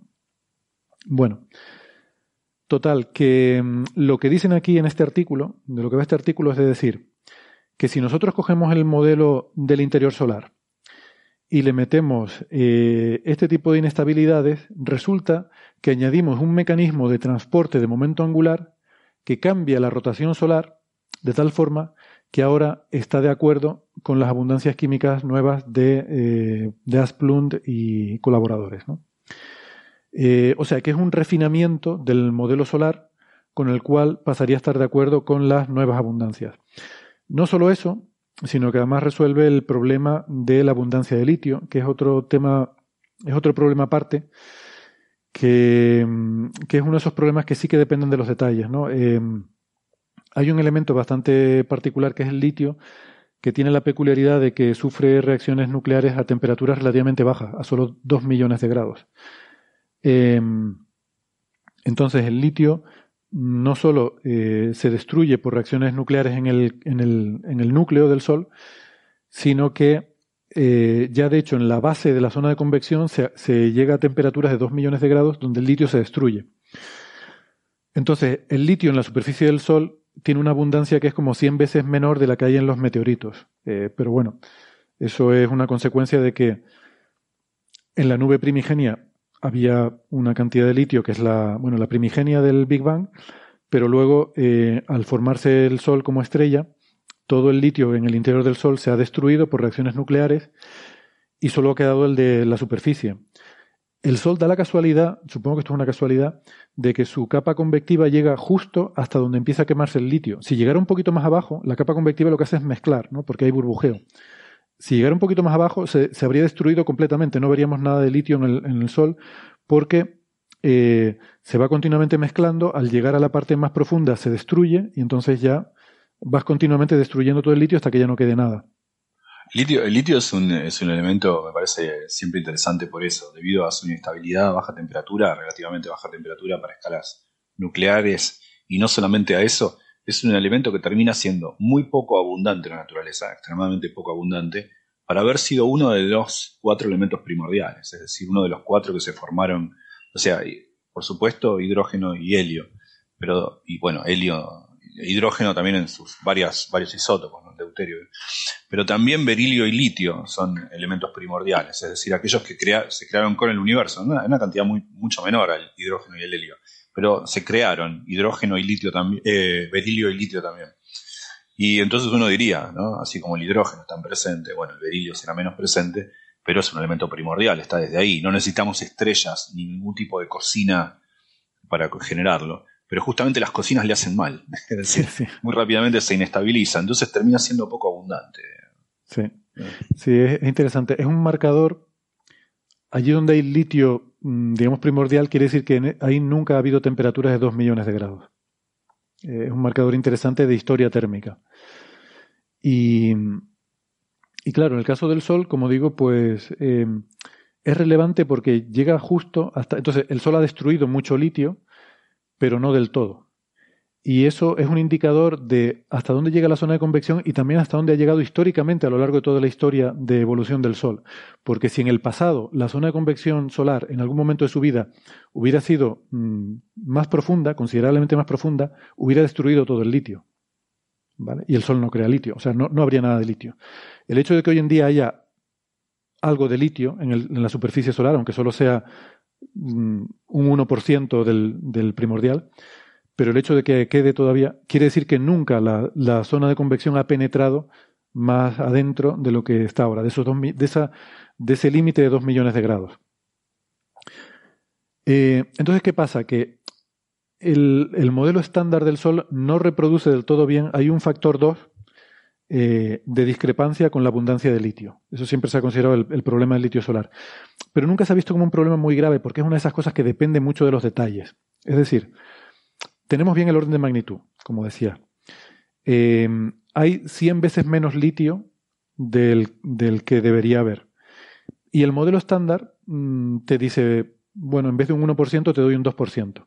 O sea, está mal en un factor 2, pero está bastante bien, porque de, mm, ¿sabes lo que te digo? De, decirte que te queda de 100 a 2 o de 100 a 1, pues, pues no está tan mal. Claro, eh, a ver si entiendo. Uno podría decir, bueno, depende de los detalles porque alguna dinámica, incluso transitoria, de la zona convectiva podría haber cambiado un factor de, de, esas características. Sí, y precisamente la zona convectiva es la que peor entendemos porque es la más magnética y, lo más difícil es de modelar el campo magnético, o sea, la MHD, la interacción magnética con el plasma, y además es esta zona de burbujeo que es, turbulenta y se suele tratar, como digo, con una teoría efectiva, con una, de una forma aproximada.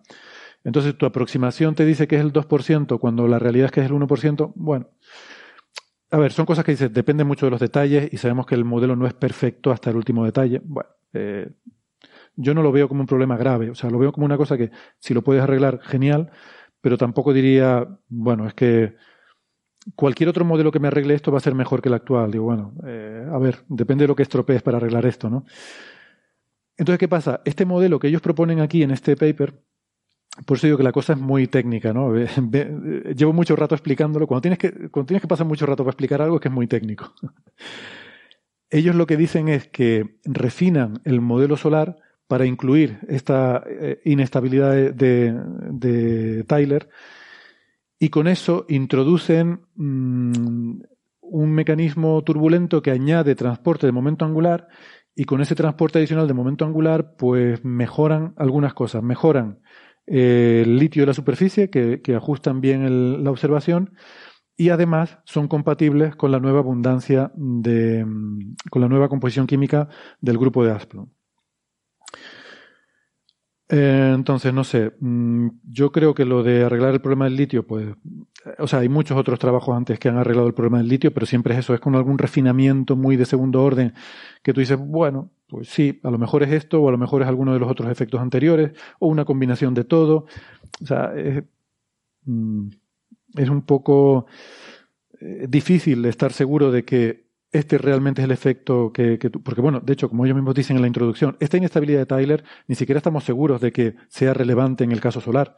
Hay discusión sobre eso. La gente que ha hecho simulaciones, a uno le sale que sí, a otro le sale que no. Eh, la verdad que este artículo me gusta porque es muy honesto en la forma de tratar todo el problema. ¿eh? ¿eh? yo he visto muchos artículos sobre este tema que no, creo que no representan de forma tan honesta la discrepancia de las abundancias químicas. Ellos aquí admiten eso, que esa inestabilidad de Tyler que ellos están modelando ni siquiera eh, está bien establecido que sea un, efecto significativo en, los interiores estelares. Perdón, perdón mi, eh, mi despiste y la palabra que te gusta, desprolijidad. Pero, ¿podrías recordar eh, el artículo de, quién es? Este artículo eh, se publicó en Nature Astronomy.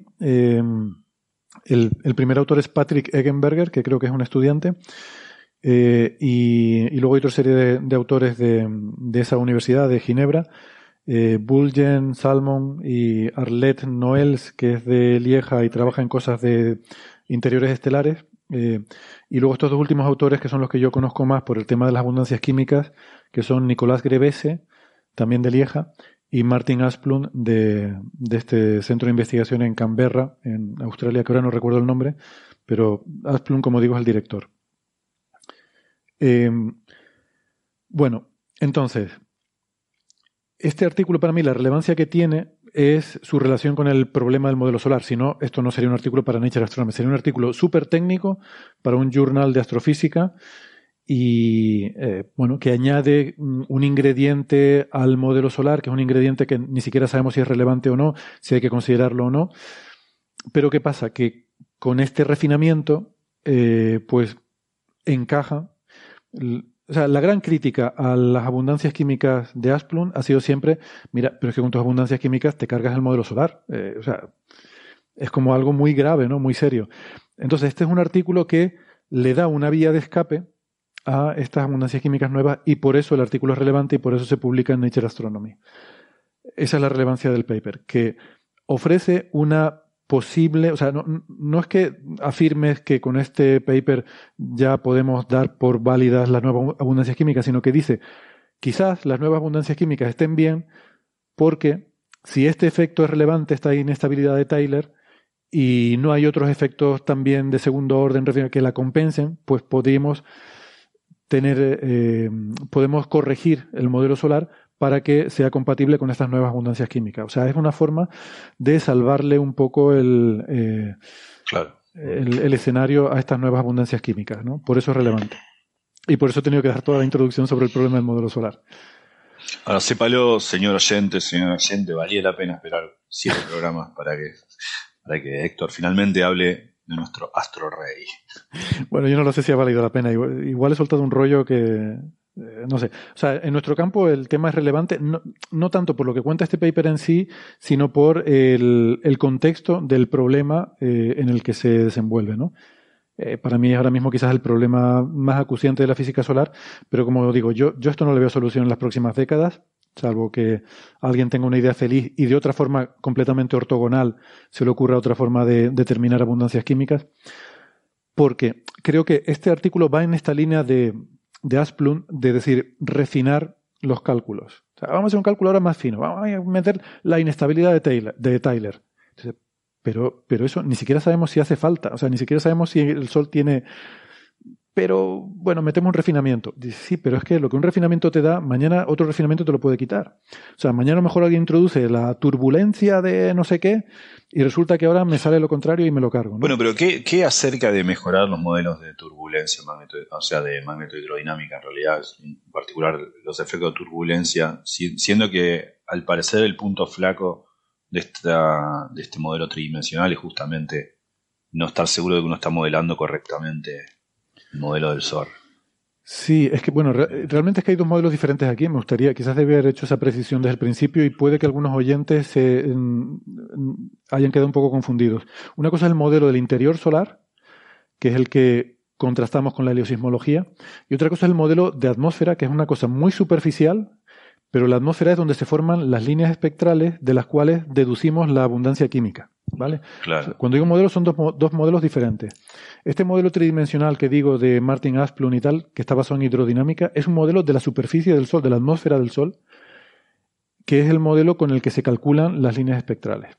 Luego otra cosa es el modelo del interior solar, eh, que depende de esa composición química. Claro, si cambio la composición química, eh, altero la física que tiene lugar en el interior del Sol, ¿no? Y entonces me cambia ese, interior solar y me cambia el hecho de que sea compatible o no con las observaciones de heliosismología. Y, no sé, yo creo que mm, a mí no me gusta esta línea de ir buscando refinamientos porque creo que, eh, que te puedes equivocar muy fácilmente. Yo soy más partidario de intentar buscar indicadores que sean más robustos y eh, que nos puedan permitir atornillar algo, ¿no? Que sean poco sensibles a los detalles cuando algo es muy sensible a detalles de segundo y tercer orden, eh, creo que no vas a poder dar conclusiones realmente definitivas.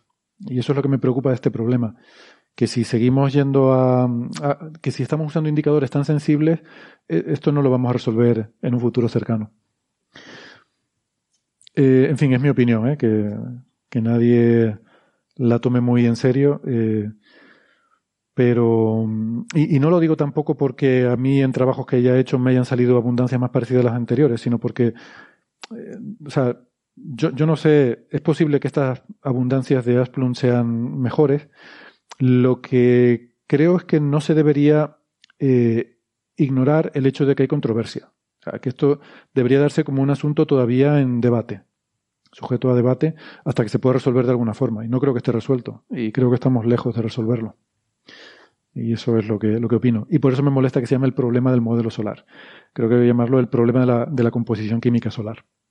O de alguna otra forma, ¿no? El poema, o se puede llamar el problema lo tenés vos. Sí, sí, exacto.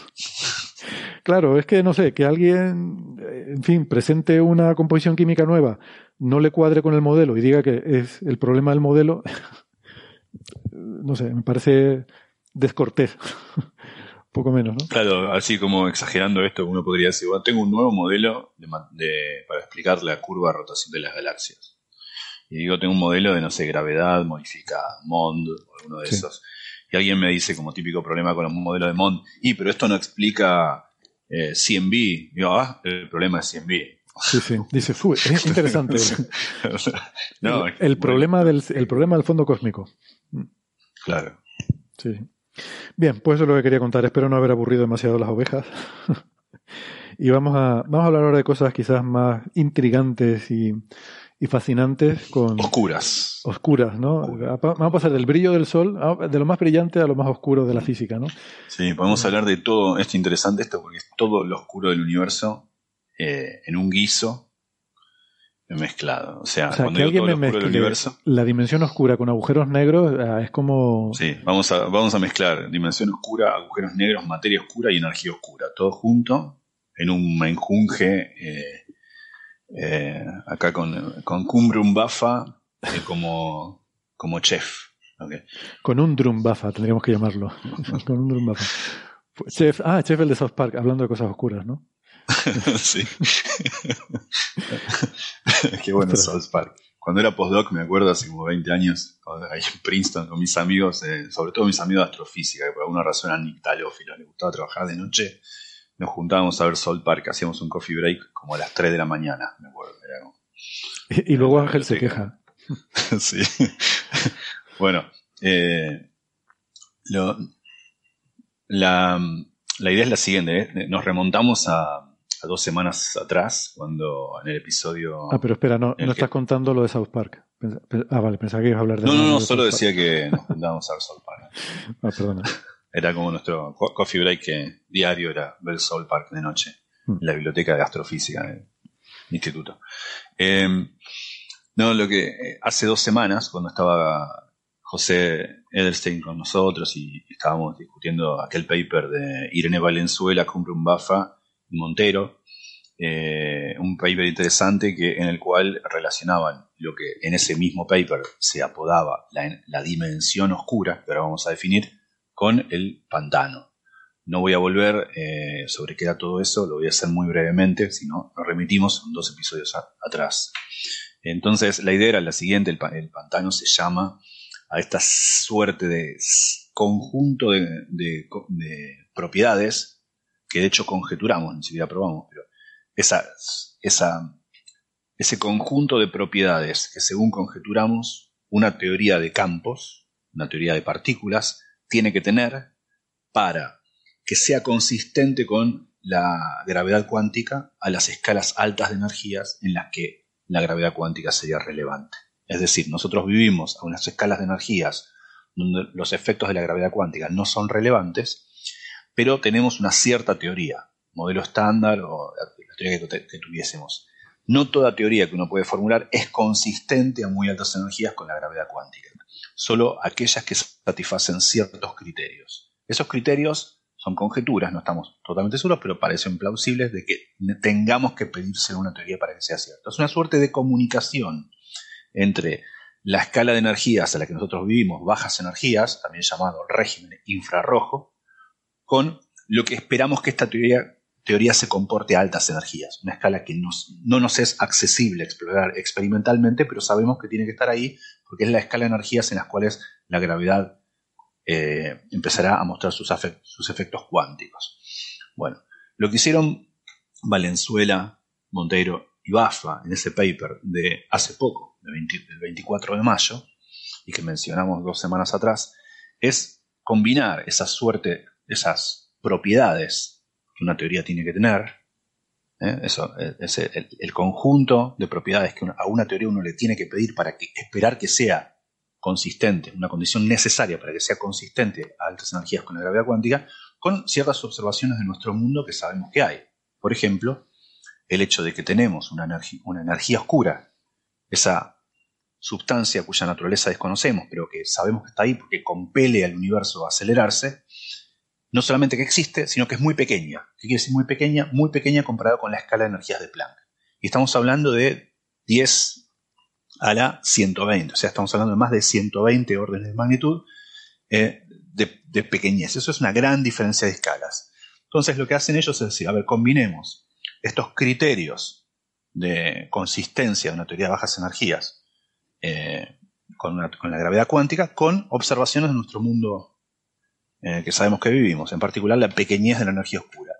Y ellos se encuentran usando una de esas conjeturas que se llama la conjetura de la distancia, encuentran que lo más plausible, nos vemos arrinconados, dicen ellos, a un sector del conjunto de teorías posibles, en los cuales nosotros, a pesar de estas cuatro dimensiones que experimentamos, hay una quinta dimensión, solo una. Puede haber muchas más, pero muy pequeñas, pero una que sea pequeña, pero no tanto. ¿Qué quiere decir pequeña que no tanto? primero, ¿qué quiere decir que una dimensión sea pequeña? Decir una, dimensión que es tan pequeña que nosotros no podemos explorar a nuestras escalas macroscópicas, pero que es pequeña, pero no tanto, es del orden del micrón. El micrón es algo que es, accesible experimentalmente. O sea que había una dimensión, puede haber muchas más dimensiones extras, pero esas eran muy, muy, muy pequeñas. Pero hay una que puede ser de la escala del micrón, y solo una. Una quinta dimensión espacio-temporal, o una cuarta dimensión espacial, pero de la escala del micrón. A esas la llaman la dimensión oscura. Entonces, eso es de alguna manera escalofriante, porque quiere decir que hay una dimensión adicional en el espacio que está a la vuelta de la esquina en el sentido experimental. Pensemos que hacemos todo el tiempo experimentos con nanotecnología y Bueno, este es el, trabajo del que hablamos la otra vez con José y vos, y que, nos había, habíamos adentrado más en los resultados de ese artículo, que hacen relaciones con el GKZ Katov, con, con la masa de los neutrinos, con neutrinos estériles. En ese episodio hablamos de todo eso. Hmm. Ahora, ¿qué pasó después? Y cuando digo después es menos de un mes después. Más precisamente, ese, ese artículo de Bafa Valenzuela Montero es de, del 24 de mayo, si no recuerdo mal, mal, y el 14 de junio, o sea, el otro día, creo que fue el miércoles pasado, o por ahí, salió un artículo de eh, Luis Anchordoki, Dieter Lust y, y, un tercer autor que es... Eh, creo que Lust es Ignacio Antoniadis. Antoniadis. Ignacio Antoniadis, sí. Ignacio Antoniadis, alguna vez vi una, una charla de él cuando yo era estudiante, a Dieter Lutz lo conozco un poco más, una vez lo visité en Múnich no hace mucho. Y a Luis Anchordoki lo conozco, pues argentino, pero lo conozco de haber salido con él a algún bar eh, hace 20 años en Boston. No creo que se acuerde, pero llevaba, estaba vestido como, como Matrix. Tipo muy simpático. Eh, bueno, todos estos son físicos fenomenólogos en particular, de altas energías, muy buenos todos ellos.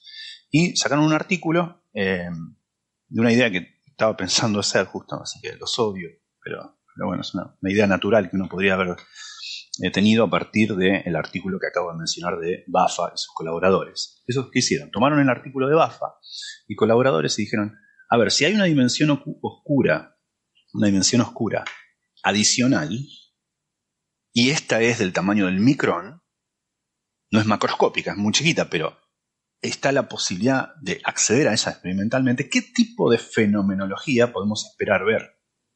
¿eh? porque estamos hablando del micrón, es algo ya accesible, tiene que haber un fenómeno astrofísico o algo que podamos ya explorar si esta dimensión existe. ¿Cómo podemos testear que esta dimensión existe? Y se les ocurre relacionar esto con agujeros negros y materia oscura. Por eso digo que esto es interesante porque el, artículo de BAFA lo que hace es eh, inferir la existencia de una dimensión del tamaño micrométrico, a la que llaman dimensión oscura, a partir de combinar eh, estos criterios de selección de teorías con la energía, la pequeñez de la energía oscura. el artículo de BAFA conecta una dimensión oscura con la energía oscura.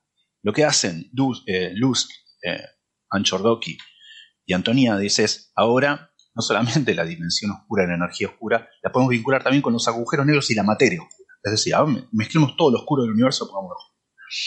¿Y por qué? entonces, ¿qué es lo que hacen ellos? Es lo siguiente. Dicen, eh, si existe una dimensión oscura, eh, vamos a hacer primero la, conclusión. Si existe una dimensión oscura del tamaño micrométrico, entonces es posible que la totalidad de materia oscura que vemos en el universo se deba a agujeros negros. ¿Mm? Es más, dicen entre qué rango de masas. Entre 10 a la 15 gramos, agujeros negros primordiales. De 10 a la 15 gramos a 10 a la 21 gramos. Quizás esto no nos diga mucho, pero Después podemos dar escalas para saber qué estamos hablando con eso. Pensemos que, a ver, la Luna tiene algo así como, tiene 10 a la 25 gramos en la masa de la Luna. 10 a la 20, un poco más. 10 a la 25 gramos en la masa de la Luna. Estamos hablando de algo... Eh, 10 a la 23. 7 por 10 a la 23. Ah, perdón, no, 25 gramos, gramos, perdón. Perdón. Claro. Kilos. Mm. Claro. Entonces, eh, esto, este es el rango, ellos dicen, es posible que toda, toda la materia oscura esté compuesta por agujeros negros entre 10 a la 15 gramos y 10 a la 21 gramos. Entonces ahora tenemos que explicar por qué esto sería una novedad, porque esto se cree que no es así. Entonces, lo que voy a hacer ahora es ir un paso atrás y voy a olvidarme de la existencia de esta dimensión oscura y voy a decir qué sabemos de la posibilidad de que toda la energía, toda la materia oscura que está dando vueltas por ahí sean agujeros negros. Creemos que eso no puede ser al menos no en nuestro espacio tridimensional. Después vamos a pasar a decir cómo algo que tiene que ver con la presencia de agujeros negros primordiales está relacionado con la dimensionalidad del espacio, que me parece tener mucho que ver. Entonces vamos, vamos a un escenario más ortodoxo. Vivimos en el espacio que conocemos, tres dimensiones y el tiempo. ¿Por qué creemos que no todo pueden ser agujeros negros? No, toda la, la materia oscura puede ser agujeros negros. Bueno, por diferentes razones. Primero, la, materia oscura eh, no pueden ser agujeros negros o más, o más, si queremos ser más generales, lo que se llaman machos, que viene de un acrónimo de Massive, eh, Massive Compact, Halo Objects, o sea, objetos que la materia oscura sean verdaderamente objetos que no emiten luz. ¿eh? En particular podrían ser agujeros negros primordiales. ¿Por qué no mucha de ellas pueden ser agujeros negros? Sabemos que alguna parte sí, porque los agujeros negros existen, pero no mucha, porque si hubiese, por ejemplo, si estos tuviesen mucha masa, generarían microlensing, que se relaciona con el episodio pasado, que habíamos, visto, habíamos mostrado que hay una, forma de ver un objeto de algunas masas solares con microlensing. ¿no? Es decir, que es microlensing esa distorsión óptica que aparecen, que generan más brillo en las estrellas eh, transitoriamente. Entonces, eso nos acota la abundancia. No puede haber muchísimos objetos muy, muy masivos porque generarían más efecto de microlensing que los que vemos. O sea que eso acota la abundancia. Pero lo que sí podría pasar es que hubiese objetos de muy, muy poca masa y muy abundantes. Esos, esos no generarían mucho microlensing. Bueno, pero hay otro problema ahí, porque los agujeros negros de muy, muy poca masa, menos de 10 a la 14 gramos, son muy calientes. ¿Por qué muy calientes? Porque los, los, efectos de la radiación Hawking son inversamente proporcionales a la masa. Entonces, objetos, eh, agujeros negros de la masa del Sol tienen una temperatura de 0,1 microkelvin pero objetos de 10 a la 14 gramos tienen una temperatura tan alta, tan alta, que se evaporan antes de la edad del universo. Entonces no quedaría ninguno si se generaron al comienzo del universo. Eso nos da una cota a los objetos que todavía pueden existir y aquellos que se generaron al comienzo del universo. Es decir, agujeros negros primordiales de menos de 10 a la 14 gramos. ¿Qué pasan 10 a la 16 gramos, 10 a la 15 gramos en un escenario normal? todavía podrían estar ahí, pero son tan calientes que si fueran muchos como para explicar la abundancia de materia oscura, veríamos un background de radiación de, cierta de cierto aspecto térmico que no vemos Así que si existen agujeros negros primordiales de 10 a la 15 gramos o 10 a la 16 gramos, esos podrían estar todavía hoy, pero se estarían medio evaporando ahora y generarían un background que no vemos. Así que no pueden ser muchos. Así que la única ventana que nos queda para explicar eh, la materia oscura como proveniente de agujeros negros primordiales es, una, es más o menos del orden de unos 10 a la 20 gramos, 10 a la 19 gramos, 10 a la 18 gramos. Una ventana pequeña, escalas. Para que nos demos cuenta una idea, 10 a la 17 gramos es algo así como la masa del cometa Halley. ¿Eh? Son objetos muy pequeños eh, en masa, muy, muy pequeños en tamaño. Tan pequeños en tamaño, y este es el punto esencial para entender esto, que son del orden del micrón o menos. Porque un agujero negro tiene un tamaño proporcional a su masa.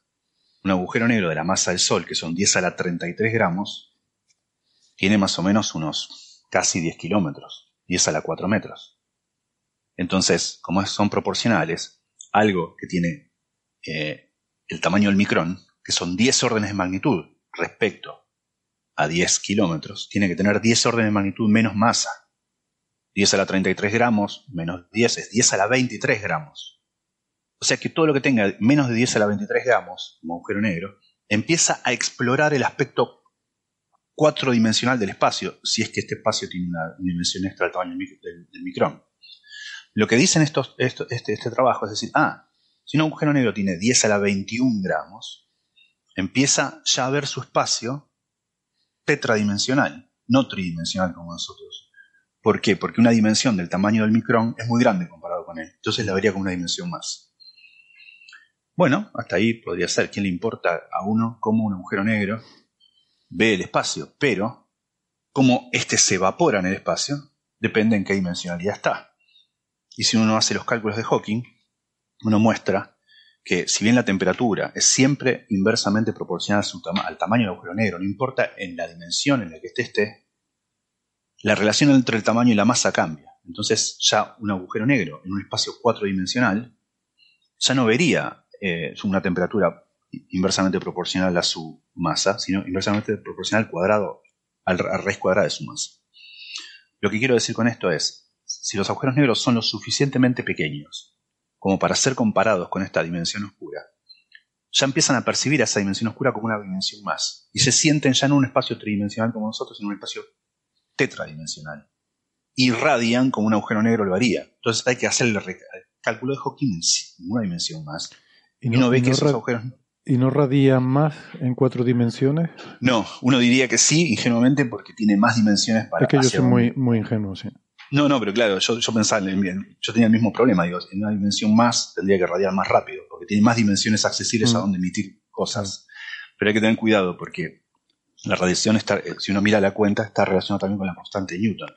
Y la constante de Newton en cinco dimensiones es distinta a la de cuatro dimensiones, por un factor que también está, es del orden del micrón. Entonces, termina, termina siendo que, paradojalmente, el agujero negro, no paradojalmente, sino que contraintuitivamente, cuando el agujero negro se hace muy, muy pequeño, aletarga su radiación, empieza a radiar menos, se hace, se hacen, tardan más en evaporarse. Si tardan más en evaporarse, quiere decir que entonces la ventana en la, donde es posible encontrarlos, la temperatura es más baja, es mayor. Es decir, lo que encuentran con esto es que si verdaderamente los agujeros negros de menos de 10 a la 21 gramos empiezan a ver esa cuarta dimensión, si esta existe, como una dimensión más, empiezan a retrasar su proceso de evaporación, entonces podrían durar mucho más. Y la ventana en la cual podría ser posible que agujeros negros primordiales fueran muy abundantes, ya no es de entre 10 a la 17 gramos y 10 a la 21 gramos, sino entre 10 a la 15 gramos y 10 a la 21 gramos. amplían varios órdenes de magnitud esa ventana. Y entonces es posible que en este escenario, en el cual la totalidad de la materia oscura que observamos sean debidas a agujeros negros primordiales en esa ventana, porque la ventana es mucho más grande y los agujeros negros pequeños eh, tienen menor temperatura, como para explicar por qué no vemos ese background. Entonces, un poco la idea, la idea de este artículo es esa: es mostrar que si la dimensión oscura, el tamaño del micrón, existe, eso favorece la posibilidad de que escenarios en los cuales la mayoría, sino decir por también toda la, materia oscura está generada por agujeros negros primordiales. entre 10 a la 15 gramos y 10 a la 21 gramos. Ese es un poco el resultado de este trabajo. Curioso. Me gusta eso de cómo ve un agujero negro de una micra el espacio-tiempo a su alrededor en más dimensiones. Pero, caramba, parece, no sé, parece como que debería haber em, consecuencias observacionales experimentales más directamente contrastables, ¿no? Porque nosotros hacemos cosas de, de ese tamaño. Una micra sí, es la sí, milésima parte de milímetro, ¿no? Exacto, parece como una cosa muy rebuscada andar, eh, que la primera cosa fenomenológica que se te ocurra para buscar eso sea eh, mirar si hay agujeros negros primordiales. Uno diría, bueno, a ver, hacemos experimentos con nanotecnología. El otro día Mm. cité a mi amigo Galo Soleil acá, porque es alguien a quien conozco que tiene un laboratorio de nanotecnología y es muy bueno. Entonces, uno podría decir, hey, Galo, de vuelta, como dije la otra vez, el mismo chiste. Ah, ayúdame a hacer un experimento para ver si existe la dimensión oscura que dice Bafa. Eh, pero bueno, el punto es que qué tipo de experimentos uno, hace. ¿no? Eh, esa dimensión existe, pero uno está confinado. Toda la física que uno conoce está confinada a, la, feta, a la, a la foliación tridimensional en el que uno Mm. vive, salvo la gravedad. La gravedad, no solamente la gravedad, porque en el paper de Bafa también dice que hay unos fermiones, que, pero digo, salvo algunos campos, en particular la gravedad, que como es universal, sí empieza a sentir esa dimensión casi en igualdad con, con la otra. Eh, entonces, lo que quiero decir es que tienen que La- ser efectos la emisión-. La emisión de radiación electromagnética no, no es sensible también. Bueno, a, esa- a esas escalas sí. eh, sí, en realidad no sé, habría que, habría que ver en qué, en qué frecuencias, porque tienes una frecuencia comparable. Pero bueno, estamos hablando del micrón, así que Mm. en principio sí, yo creo que de hecho debe haber, deben estar por venir varios otros artículos de fenomenología que exploren esto, seguro en el contexto de física de partículas, seguro en el contexto de física de partículas. Eh, a mí se me ocurría eh, esta idea que acabo de mencionar, que la hicieron mucho mejor ellos de lo que yo la podía haber hecho, así que me alegro que me hayan ganado de mano, eh, pero porque es un poco natural para pensar porque me gustan los agujeros negros. Pero sí, es cierto que a mí me sorprende un poco que... O sea, esta es una idea que tú tenías y te la robaron. Sí, es que es natural cuando vi el artículo de, de- de- de- dije del micrón, los- por, por- por- por lo que digo, ¿no? Eh, un agujero negro del tamaño de micrón es algo de mucha masa. Estamos hablando de 10 a la 20 gramos, ¿no? 10 a la 20 gramos es mucho más que el cometa Halley, además. Mil veces más que el cometa Halley. Entonces es algo que uno, es natural hacerse la pregunta de, de si, de, de tratar de relacionar con agujeros negros primordiales. Eh, pero bueno, cuando vi que salió el artículo y vi que estaba tan lindo, dije, no, no solamente lo hicieron primero, sino lo hicieron mejor que lo que yo podría haberlo hecho. Así que dije, bueno, eh, pero bueno, es un poco, un poco el resumen. Sí, yo también me sorprende que no haya eh, habido todavía otras afirmaciones sobre aspectos fenomenológicos a explorar. Por ejemplo, eh, incluso en gravedad, ¿no? Eh, las balanzas de torsión. ¿Hasta qué escalas llegan a probar eh, la ley de la inversa del cuadrado de la distancia? Ciertamente mucho, ma- mucho mayores que el micrón. Pero es interesante esa pregunta porque si existe una dimensión adicional, la fuerza entre ya no va como el cuadrado de la distancia, iría como, tendría una componente como la inversa del cubo de la distancia, muy, muy pequeñas distancias. Estamos Sí, lejos pero no sé si el es, micrón. es muy difícil testear la gravedad a tan pequeña escala. Al micrón, por supuesto, seguro. Pero digo, lo que quiero decir es que igual estaría, está interesante Mm. eh, como pregunta. Eh, pero bueno, sí, ese, ese, ese es un poco el resumen del, del trabajo. Lo que me gustaba a mí era esto, ¿no? De que es un trabajo que vincula dimensión oscura, materia oscura, agujeros negros y, energía oscura, materia oscura, todo. Todo. Todo lo oscuro del universo está en ese trabajo de Dieter Rust. Qué bueno. Esto es lo que decía un amigo mío que eh, lo, lo que llamaba un amigo mío llamaba, como era? Un, un robo por anticipación. Decía que mucha gente, sobre todo clásicos, le robaban ideas por anticipación. Creo que te Tengo un amigo pasar. chileno que tiene una figura hi- hipotética que es, como los chinos son muchos y muchas veces uno eh, es escupiado por un, por un, por un chino que, que hace las cosas bien antes que uno. Eh, tiene un, tengo un amigo chileno muy amigo con quien trabajo a menudo, que tiene, siempre está el chino hipotético para él. Lo llama el chino hipotético. Apurémonos con este paper porque el chino hipotético está escribiendo lo mismo. No sabemos quién es, pero digo, por una cuestión estadística siempre salían de, de Oriente, Sí, que son yo lo- muchos más colegas. Lo he usado alguna vez cuando un estudiante me pide irse de vacaciones, ¿no? Y le digo, por, por supuesto, pero no tienes que preguntarme, tú te puedes ir de vacaciones cuando quieras. Solo ten en cuenta que ahora mismo en China hay alguien que está Claro, intentando hacer lo mismo que tú y adelantarse. exacto. y que no va a coger vacaciones. Bueno, bueno, acá el alemán hipotético me, me ganó de mano. te ganó. Bueno, venga, vamos a ver qué preguntas hay por ahí. Aquí comienza Señales, de los oyentes.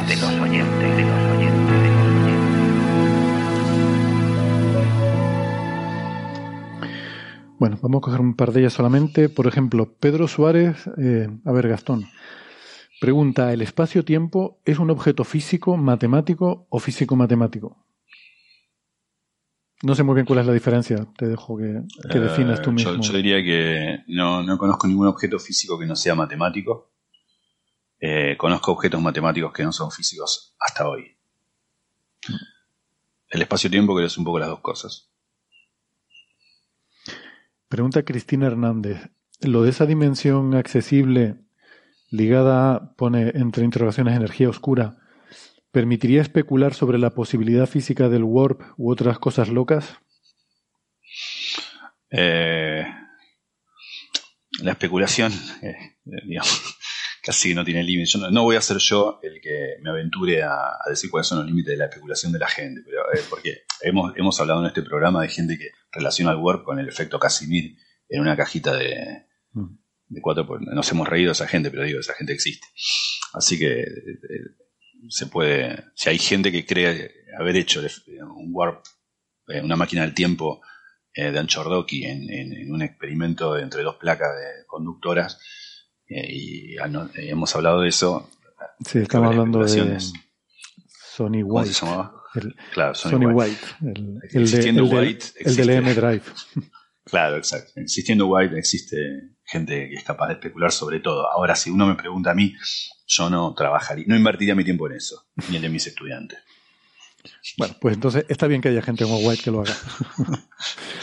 bueno, eh, pregunta eh, Alejandro Serrano si recomendaría, en este caso te lo, transfiero también a ti, algún libro de teoría clásica de campos para iniciarse en el área, a nivel de carrera.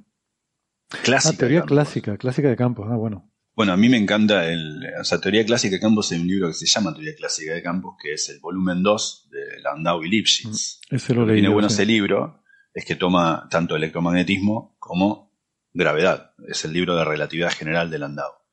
Eh, ahora, si uno dice, bueno, teoría clásica de campos, me refiero solo a, a, a electromagnetismo, bueno, están los libros de texto de electromagnetismo, que son muchos. Pero ese libro me encanta a mí, el libro de, Landau. Ahora, quizá teoría clásica de campos refieran también a partículas, ¿no? Ecuación de Dirac y todo en el contexto como no cuantizándola en segunda cuantización, sino de esos, bueno, que está el de Griffiths, el de Hansen y Martin, que son libros de partículas, pero no muy profundos como un libro de teoría cuántica de campos. Eh, no sé, a mí me gusta mucho el tomo 2 de Landau, creo que es un libro que si uno recomienda siempre está seguro, pues es un libro que todo el mundo disfruta. Y si uno, usted no disfruta el libro de Landau, usted tiene problema. Cambie de carrera, señor. Yo, yo tengo problemas. Yo, ¿No te gusta eh, estamos hablando de Landau y Lifshitz, ¿no? El- El volumen 2, ¿eh? porque hay otros que no me gustan. pero- de las el, el tema que yo tenía con esos libros es que eran demasiado compactos para mi capacidad de comprensión. O sea, está bien si, si puedes estar con un bolígrafo y papel al lado y, y tú desarrollando todo lo que decían. Porque dice, y se ve, a partir de lo anterior se ve que no sé qué, y tú dices, pues yo no lo veo. Claro, si te pones ahí con Claro, eso papel. es cierto. Hay, hay un poco de la, de la soberbia y la genialidad de estos tipos, que no es solo soberbia y no es solo genialidad. Yo, yo creo que es el estilo también, un poco el estilo Sí. soviético, que tiene algo de eso, ¿no? Yo, yo Pero necesito que me den las que cosas. hay libros que no son para leídos solo, digamos. Es decir, nadie va a aprender, nadie va a, a- a mí me encanta el libro de teoría cuántica de campos de Weinberg, pero yo no recomendaría leer ese libro solamente. Ahora, una vez que uno sabe teoría cuántica de campos, leer ese libro eh, es un placer. Yo creo que el libro de Landau y Lipschitz es lo mismo. Si yo diese un curso de teoría de la relatividad general, no lo daría de ese libro. No obstante, sabiendo un poco de relatividad general, uno va a encontrar en ese libro siempre cosas que no encontró en otro lado. En ese sentido. Vale. eh, pregunta Pedro Suárez. Entonces los agujeros negros hacen que el universo se expanda aceleradamente. Ah, materia. Vale, no. Mm. Él mismo se responde bajo. Ah, materia. Sí, claro, creo que lo pilló. Es que estabas hablando de que los agujeros negros primordiales podían ser la materia oscura.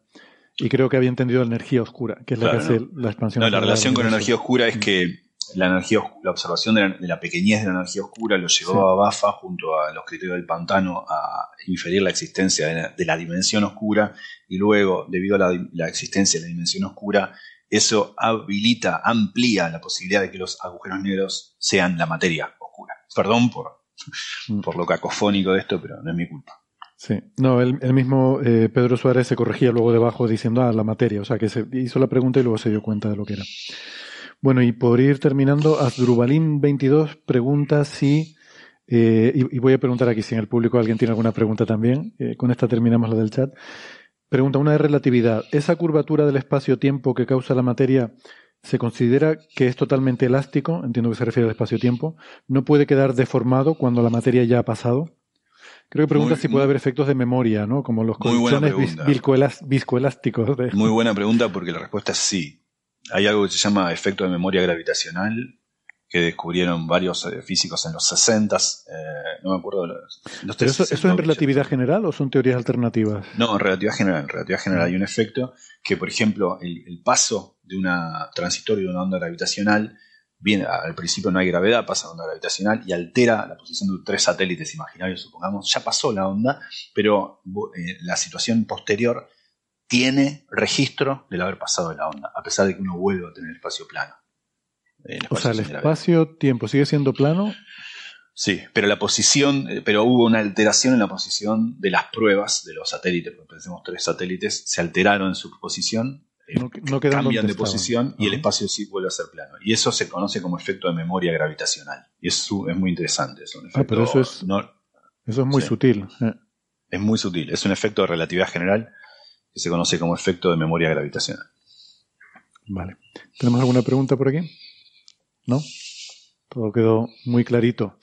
Perfectamente bien explicado. Qué, bien te explicas, Gastón. Pues eh, muy bien. Pues nada. Y ahora no debemos nada, ¿eh? no debemos más soles. No debemos nada ahora sí. Estamos al día. Estamos al día, sí. Pues lo dicho, eh, la semana que viene me cojo descansito, pero volveremos a estar aquí de una forma o de otra, en diferido. Lo que sí, claro, olvidé mencionarlo al principio, pero supongo que se habrá sobreentendido, que eh, por favor no vengan al museo porque no vamos a tener la grabación en directo habitual, ni tendremos tampoco el directo en YouTube, pero por la noche en su agregador de podcast encontrarán el episodio habitual de Coffee Break. No sé muy bien lo que tendremos, pero algo habrá. Y espero que les resulte interesante, por lo menos tan interesante como suele ser habitual. Así que nada, muchas gracias Gastón, ha sido un placer, como siempre. Un placer, como siempre. Gracias a Ángel, gracias al público que ha venido hoy al museo y a los que nos han seguido en el chat de YouTube y a toda la gente que ha escuchado el programa de hoy. Hasta la semana que viene. Adiós. Thank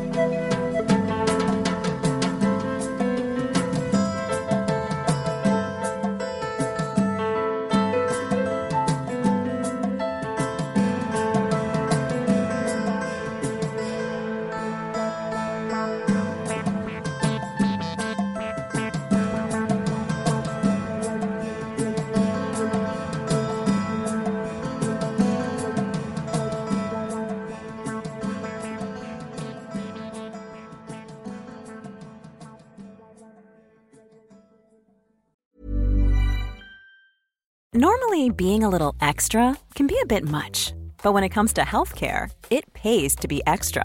And United Healthcare makes it easy with Health Protector Guard fixed indemnity insurance plans. Underwritten by Golden Rule Insurance Company, they supplement your primary plan, helping you manage out of pocket costs without the usual requirements and restrictions like deductibles and enrollment periods. So when it comes to covering your medical bills, you can feel good about being a little extra. Visit uh1.com to find the Health Protector Guard plan for you.